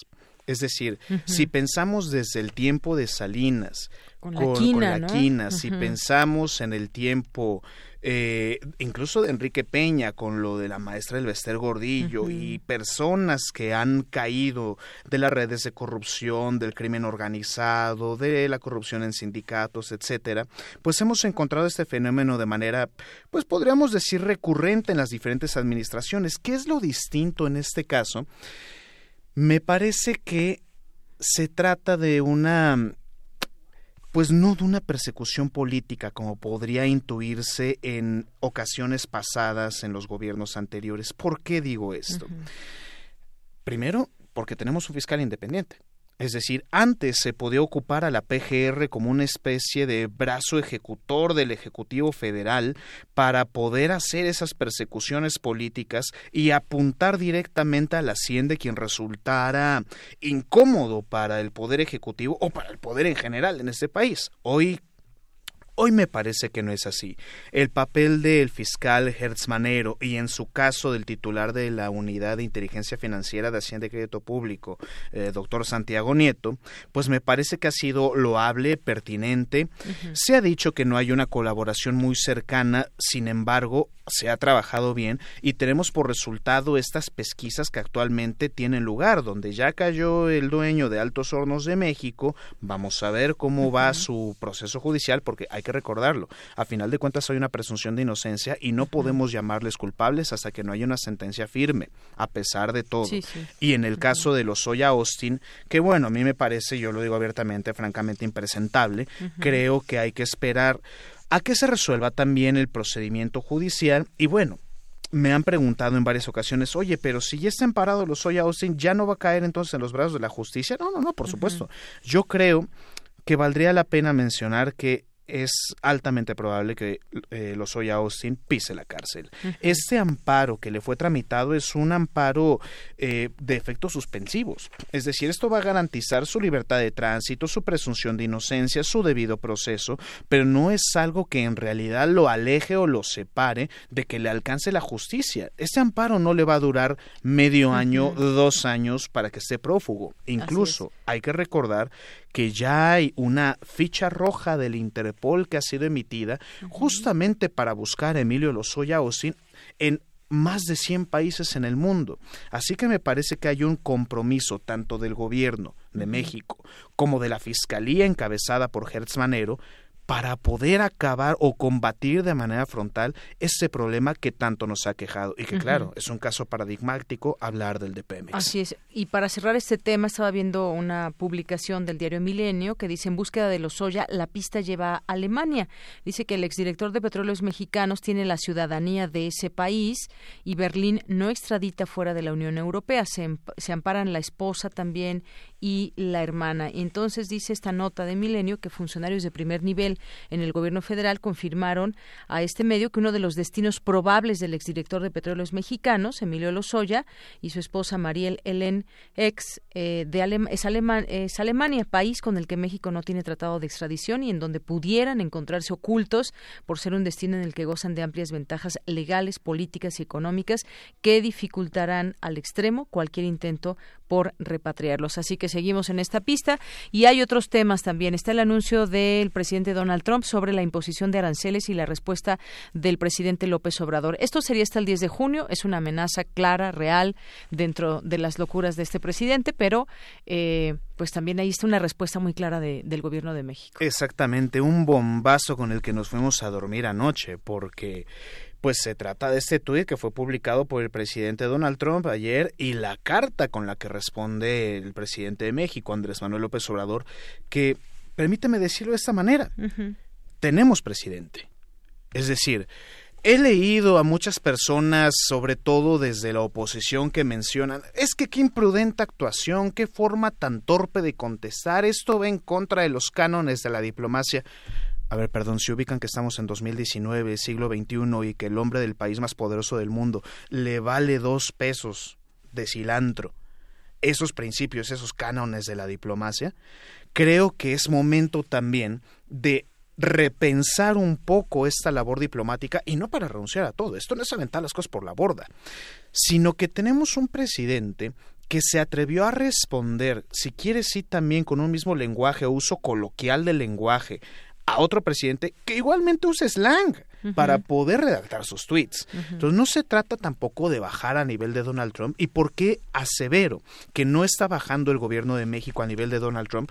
Pues porque el mismo Andrés Manuel lo menciona en su carta. Yo te pido a ti, mi homólogo presidente, que autorices a mis representantes de relaciones exteriores encabezados por el canciller Marcelo Ebrard Casaubón para que podamos llevar a cabo un proceso de negociación. Perdón, pero yo veo un gran oficio diplomático en el gobierno de México y así sea en el uso coloquial del lenguaje de Andrés Manuel, a diferencia de las negociaciones malogradas que ha tratado de llevar el mismo presidente Trump, que no tiene ni control de su propio Congreso eh, nacional.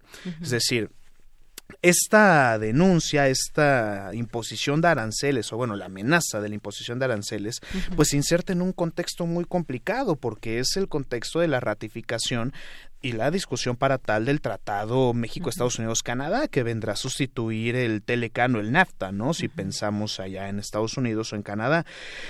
Debate que ya comenzó en el Parlamento canadiense, debate que ayer se supone que tendría que estar comenzando en el Senado de la República aquí en México, después de entregar el paquete por parte de Relaciones Exteriores y Secretaría de Economía al Senado.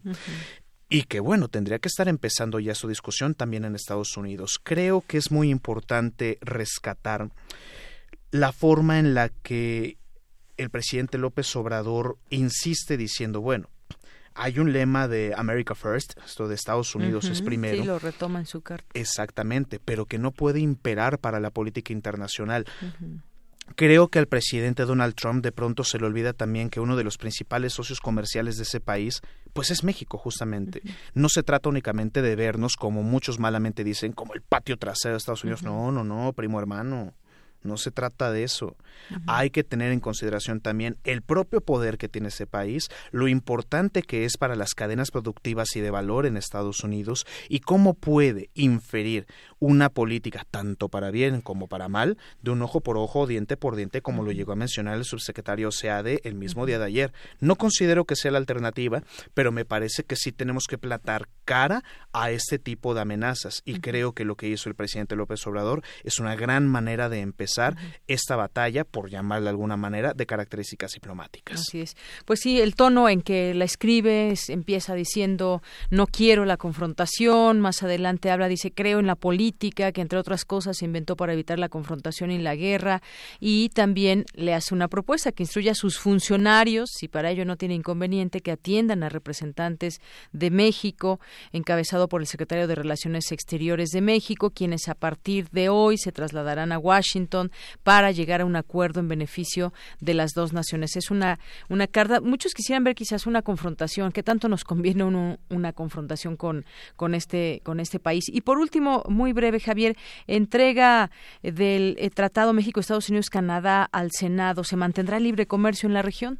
Justamente como has mencionado adecuadamente, Deyanira, no podemos hablar tampoco de una guerra abierta y menos aún en características comerciales, que eso es en lo que esto se podría convertir también. Me parece que es importantísimo que México voltee a ver tanto a los mercados asiáticos, en específico China, como ver también hacia América Latina, como ya había anunciado desde hace mucho tiempo atrás el secretario de Relaciones Exteriores y el mismo presidente. ¿Para qué? Para diversificar las entradas de ingresos en México, para diversificar nuestro comercio y en consecuencia nuestra economía y creo que la discusión de la ratificación del TEMEC, pues como mencioné hace unos minutos, está inserta en este complicado contexto en el cual nos ha metido nuevamente el presidente de los Estados Unidos de América. Si bien hay que tomarle más tiempo al análisis tanto del instrumento internacional, es decir, este tratado México, Estados Unidos, Canadá, como a la discusión que vamos a tener en nuestro Senado de México, hay que tener presente algo. Ese tratado va a ser muy difícil que ya cambie en las próximas semanas. Estemos atentos al debate en el Congreso, en el Senado, y vemos hacia dónde se dirigen estos derreteros de la política exterior mexicana. Muy bien, pues Javier Contreras, muchísimas gracias como siempre, como todos los viernes, aquí para platicar los temas que han sido nota durante la semana. Y vaya, como bien dices, cerramos con esta, esta explosiva nota de Donald Trump. Pero ya veremos en los próximos próximos días qué es lo que sucede en este tema. Perfecto, Deyanira. Pues muchísimas gracias para ti y para todo el amable auditorio. Cuídense mucho y que tengan un excelente fin de semana. Gracias y continuamos. Porque tu opinión es importante, síguenos en nuestras redes sociales, en Facebook como Prisma RU y en Twitter como arroba PrismaRU. Queremos escuchar tu voz. Nuestro teléfono en cabina es 55 36 43 39. Melomanía RU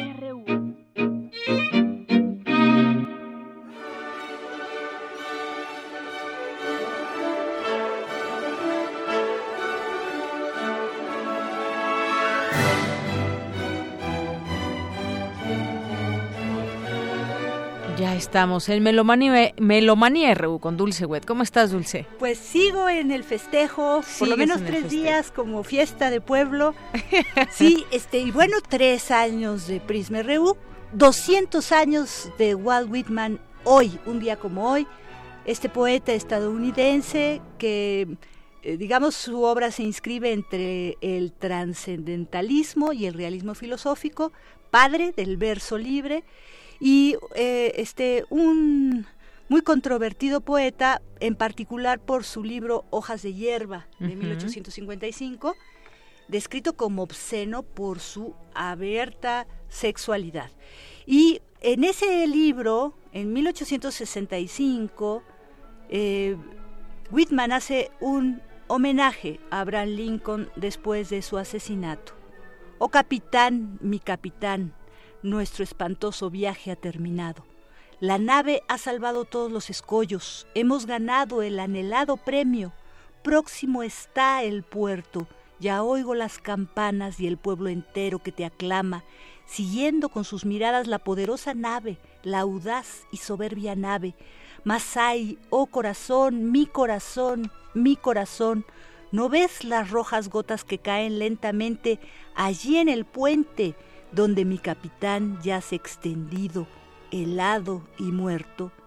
Oh capitán, mi capitán, Levántate para escuchar las campanas, levántate, es por ti que izan las banderas, es por ti que suenan los clarines, son para ti esos búcaros y esas coronas adornadas, es por ti en las playas que hormiguean las multitudes, es hacia ti que se alzan sus clamores, que vuelven sus almas y sus rostros ardientes. Ven, capitán, querido padre, deja pasar mi brazo bajo tu cabeza, Debe sin duda un sueño que yazga sobre el puente dar extendido, helado. Debe ser sin duda muerto. Mi capitán no contesta. Sus labios siguen pálidos e inmóviles. Mi padre no siente calor de mi brazo, no tiene pulso ni voluntad. La nave, sana y salva, ha arrojado el ancla, su travesía ha concluido. La vencedora nave está en el puerto de vuelta de su espantoso viaje. Oh playas, alegraos, sonad campanas, mientras yo con dolorosos pasos recorro el puente donde mi capitán yace extendido, helado y muerto. Bueno, pues este Walt Whitman fue mm, pues muy querido por los artistas de su época. Gustav Holst hace precisamente esta obertura, también von Williams, la gran este, Sinfonía de la Antártida. Así que bueno, recordemos a Walt Whitman en estos 200 años de su nacimiento. Él nace un día como hoy, 31 de mayo, pero de 1819. Y nos vamos con nuestros primeros eh, regalados, eh, los boletos de la FUNAM. Tenemos ahorita la segunda temporada, el cuarto concierto. Hay un director huésped, Yuri Yanko, y también tenemos en el violín a Ilya Love y ellos interpretarán la obertura eh, La novia del zar, que es una ópera importante de Nikolai Rimsky-Korsakov, que es lo que estamos escuchando atrás precisamente. También tendremos el concierto para violín de Tchaikovsky y la sinfonía número 2 de Alexander Borodin. Háblenos, llámenos al 55 36 43 39, 55 36 43 39 y sea uno de los ganadores de estos cinco pases dobles para mañana, sábado primero de junio del 2019 a las 20 horas es el concierto. Hay que estar desde las 7 hasta las 7.30, los tienen ahí en la mesa. Vámonos de una vez con nuestras invitaciones porque son muchas. Primero, hoy mismo tenemos en em, intersecciones, todos los viernes a las 9 de la noche, pero pues hoy tenemos a Fede Bonazo con las tristes rolas de la subversión. Escuchemos qué nos dice Fede Bonazo de este rock en español. Quédense con nosotros hasta las 9 aquí en Radio UNAM.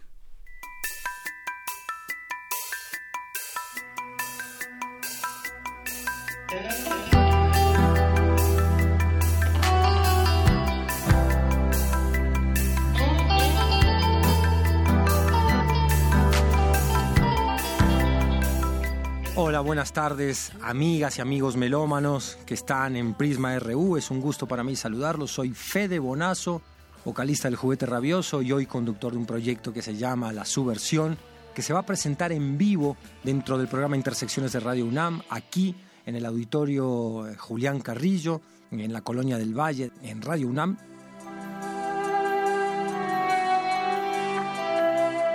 Es un gusto enorme estar en esta casa que yo escucho, esta radio que escucho tanto y con tantos queridos amigos, invitados y músicos de primer nivel que me hacen el honor de acompañarme esta noche, haciendo esta magia de la música en vivo.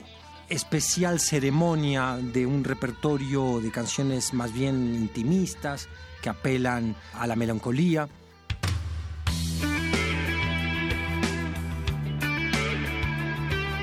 invitarlos a los que quieran, estén a tiempo escuchando estas palabras ahora, porque en muy pocas horas aquí en el auditorio de Radio UNAM, Fede Bonazo y un montón de amigos muy queridos y talentosos del rock mexicano y de otras áreas de la música mexicana, vamos a estar en el escenario haciendo este concierto de las tristes rolas de la subversión. La entrada es gratis, aprovechenlo, va a ser un gusto muy grande para nosotros tenerlos a todos ustedes por allí. ¿Cómo acabar de sentir? Pues sí, a mí se me antoja muchísimo. Es el programa 281 de Testimonio de Oídas. Si usted se mete a los podcasts, es la serie 66. Puede escuchar toda la historia de Fede Bonazo desde su infancia hasta que llegó al programa hace apenas unos meses. Bueno, pues vámonos con las invitaciones de música antigua. Yo he estado escuchando que se están regalando pases. Bárbara Cerón, que es eh, arpista, directora de Tente en el Aire, nos va a invitar al concierto del sábado de mañana a las 7 de la tarde, con obras desde el siglo XVI hasta el XVIII. Y por su parte también Van Santuset, flautista, nos hablará de un programa muy interesante entre francés y alemán que van a presentar en la clausura, que es el domingo 2 a las una y media de la tarde, 13.30. Ahí están las dos invitaciones juntas y hay boletos, también cinco pases dobles para cada una de, los, para, de las invitaciones, para cada uno de los conciertos. Llámenos 55 36 43 39. Vámonos con las invitaciones, primero con Bárbara Cerón y luego con Van Santucen.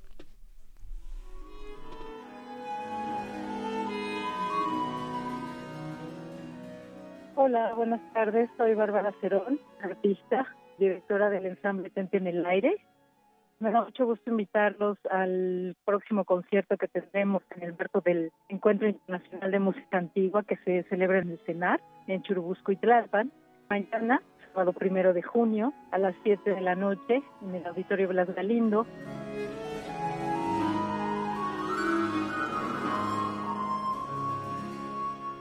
El concierto se titula Danzad al son del aire y la pasión.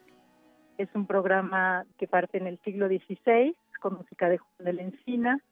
Pasamos por música del siglo XVII y culminamos en el siglo XVIII en España.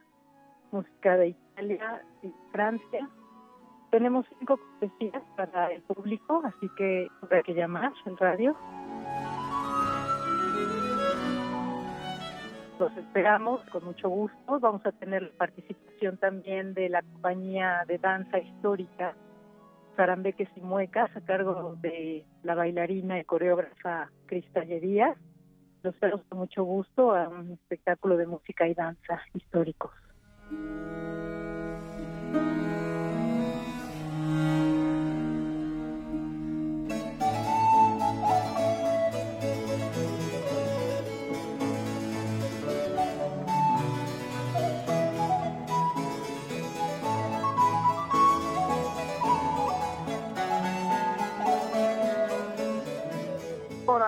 Muy buenas tardes, meromanos de Prisma RU. Yo soy Vincent Touzé, flautista, radicando aquí en México.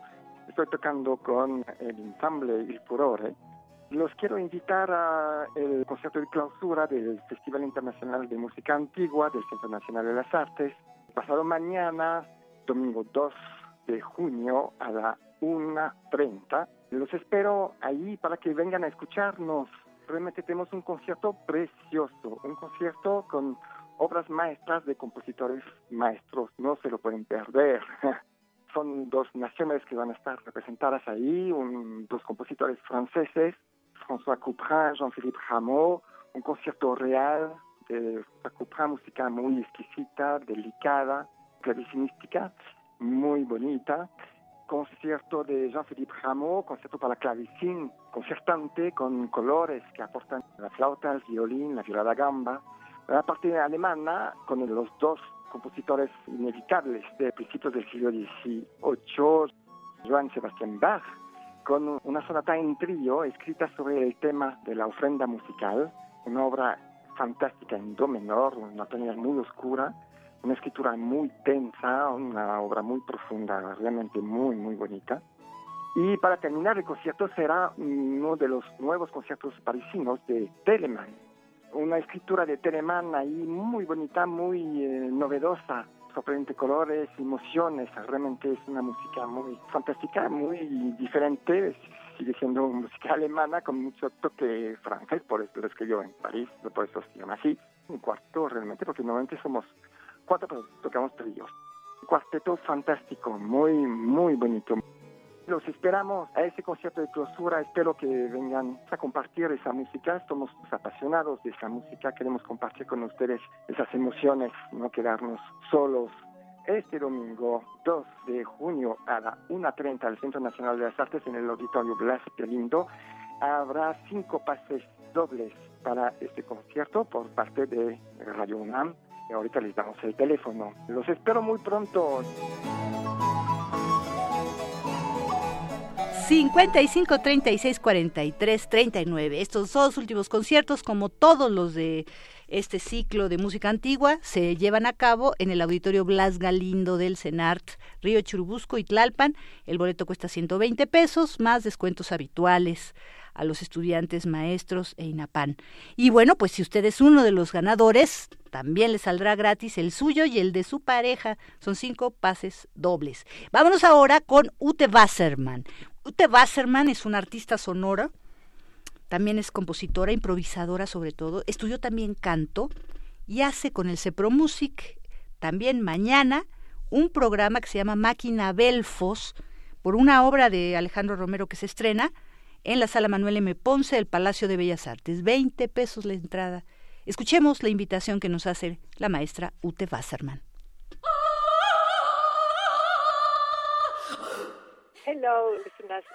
Hola, estimados seguidores de Melomanía, soy Ute Wassermann, cantante y vocalista alemana.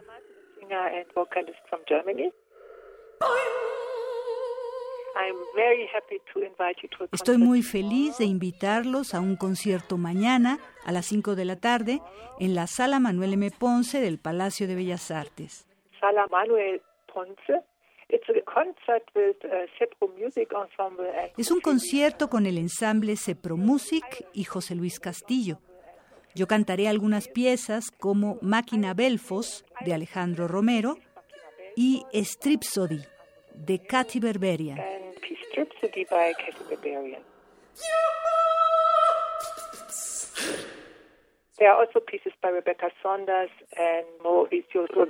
También habrá otras piezas de Rebecca Saunders y de Mauricio Rodríguez. Máquina Belfos fue escrita especialmente para el ensamble Cepro Music y para mi voz. Y en ella se explora el texto Not I de Samuel Beckett que es una especie de poesía con algo de habilidad femenina en un texto muy emocional, centrándose en las resonancias de los sonidos de la boca y el ensamble está también reflejando todas esas resonancias inscritas dentro del texto de Beckett.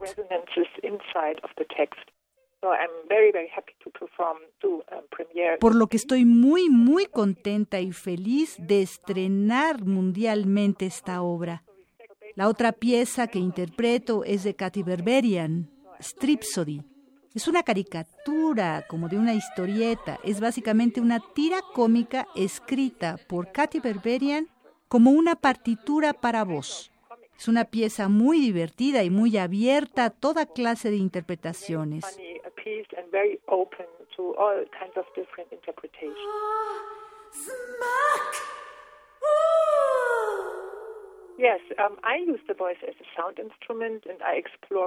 Sí, yo utilizo mi voz como un instrumento y exploro toda clase de diferentes sonoridades que podemos hacer con nuestros cuerpos y toda clase de resonancias, como una colección de voces.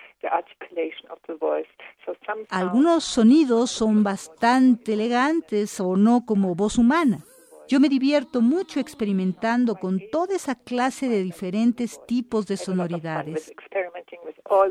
Ustedes van a escuchar este enfoque de música hablada único y que se ve reflejado en ambas piezas.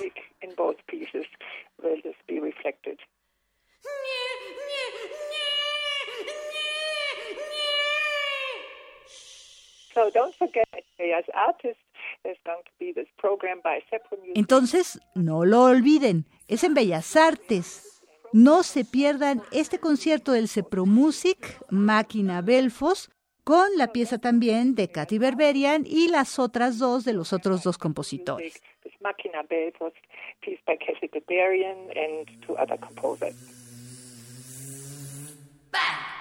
Está precisamente ella cantando la, la pieza de Katy Berberian, Stripsody. Bueno, vámonos ahora con un maratón de música contemporánea que hay mañana en el Exteresa, nueve horas de música. Nos invita Alejandro Square, él es director artístico de Onyx Ensemble, también es fotógrafo, también es improvisador, flautista. Escuchémoslo.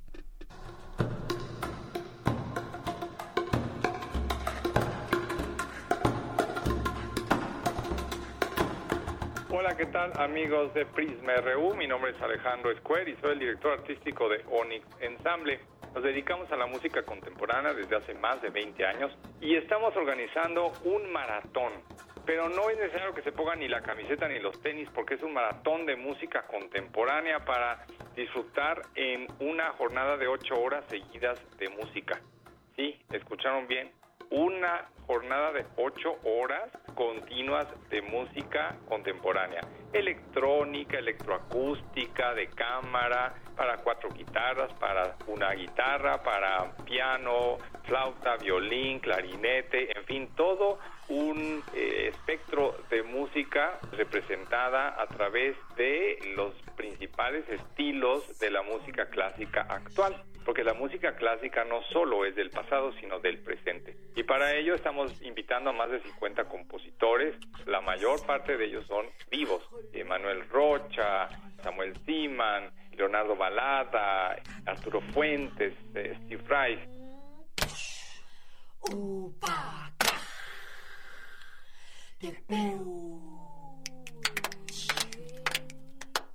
Este proyecto es en Exteresa Arte Actual, una iglesia que está muy inclinada para todos aquellos que no saben, casi como la Torre de Pisa, y a pesar de esa inclinación se ha justamente restaurado para el arte contemporáneo y experimental. La cita es mañana, sábado, primero de junio de este año 2019, desde las once y media de la mañana y hasta las nueve de la noche. Tendremos dos escenarios para que la música no se interrumpa. Ahí mismo en las naves de Exteresa Arte Actual, el museo que está ubicado en Licenciado Primo Verdad número 8 en el centro histórico al ladito de Catedral.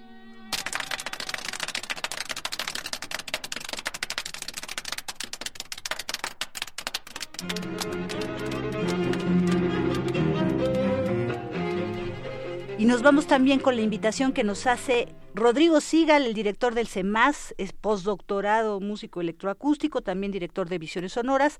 Se está preparando, bueno, en, Testimonio de Oídas ahorita tenemos Visiones Sonoras 2018, esta semana tuvimos el programa 6 y 7, y este hay dos conciertos, 6 y 7, la próxima semana. Escuchemos quiénes vienen, Lilandi y Ken Olofsson que son este maestros electroacústicos, eh, pero que vienen inclusive a la UNAM, a la FAM, y después se van al CEMAS. Ya está integrado todo esto en la ENES, en la Escuela de Estudios Superiores en Michoacán, así que ya también se van para allá. Escuchemos la invitación que nos hace Rodrigo Sigal.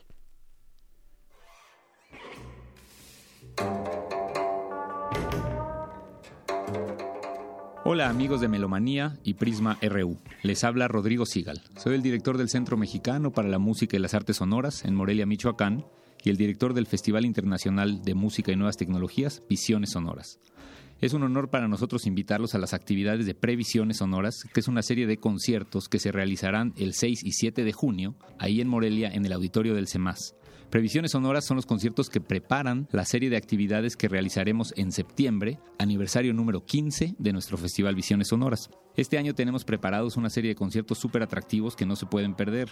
Tenemos el 6 de junio al compositor teórico y musicólogo inglés Lee Landy haciendo una serie de actividades académicas y un concierto fantástico con sonidos encontrados, sonidos grabados de objetos y una serie de trabajos referentes al espacio con los sonidos que va encontrando a lo largo de su vida profesional. Lilandi, además de tener varios libros, es uno de los autores más importantes de su generación en el aspecto teórico y además de las actividades académicas, charlas y conferencias que va a dar esos días en Morelia, tiene este concierto al cual están todos invitados. Es el día 6 de junio a las 8 de la noche en nuestro auditorio. Y además, por supuesto, nos pueden seguir por redes, en donde tenemos transmisiones en vivo en el Facebook, CEMAS, tenemos también una serie de actividades por Twitter y por supuesto a todos aquellos que se quieran lanzar a Morelia son cordialmente bienvenidos porque vale mucho la pena. 6 y 7 de junio. El 7 de junio tenemos al fantástico artista Ken Olofsson que viene a hacer una serie de conciertos de música acusmática pensada desde la escena. Él también hará una serie de actividades académicas durante el 7 ahí mismo en Morelia en la mañana, a la cual todos son bienvenidos. Ken viene en colaboración con la Facultad de Música de la UNAM en México y también con la colaboración de la Escuela Nacional de Estudios Superiores de la UNAM en Morelia. Así que esperamos que nos puedan acompañar. La idea de previsiones es ir calentando los motores para que en septiembre puedan asistir todos a las actividades de visiones sonoras en su aniversario número 15. Los invito a conocer todas las actividades en detalle en la página internet visionessonoras.org y cmmas.org. No se olviden y un saludo a todos los melomaníacos en Prisma RU. Bien, pues en un momento continuamos para cerrar contigo, Dulce, porque queremos invitar también a todo nuestro auditorio. en oreja, niños y sus papás. Mañana Hocus Pocus celebra tres años de hacer magia sonora en un concierto a cargo de Valentina Barrios y los Indómitos, la granja, granja del tío Bob y la botarga. Mañana a partir de las, de las 10 de la mañana, de 10 a 12 del día, en la sala Julián Carrillo. La entrada es libre, Adolfo Prieto 133. Y una felicitación a todo el equipo de Hocus Pocus. Y bueno, pues estamos escuchando el Alegro de Salve Regina en Sol Menor de 1771 de Franz Joseph Haydn. ¿Por qué? Porque hoy se conmemoran 110 años de su fallecimiento. ¿Y por qué es importante Haydn? Pues le decimos padre de la sinfonía porque compuso 104 entre 1759 y 1795 padre del cuarteto de cuerdas porque compuso 77, uno incompleto 78 entre el 57 y 1803 y también desarrolló el trío con piano, compuso 45 y sonatas para piano más de 60. Entonces, simplemente por eso escuchemos música de Francis Joseph Haydn. Y con eso nos despedimos. Muchas gracias, Dulce. Gracias a usted. Buenas tardes y este lunes.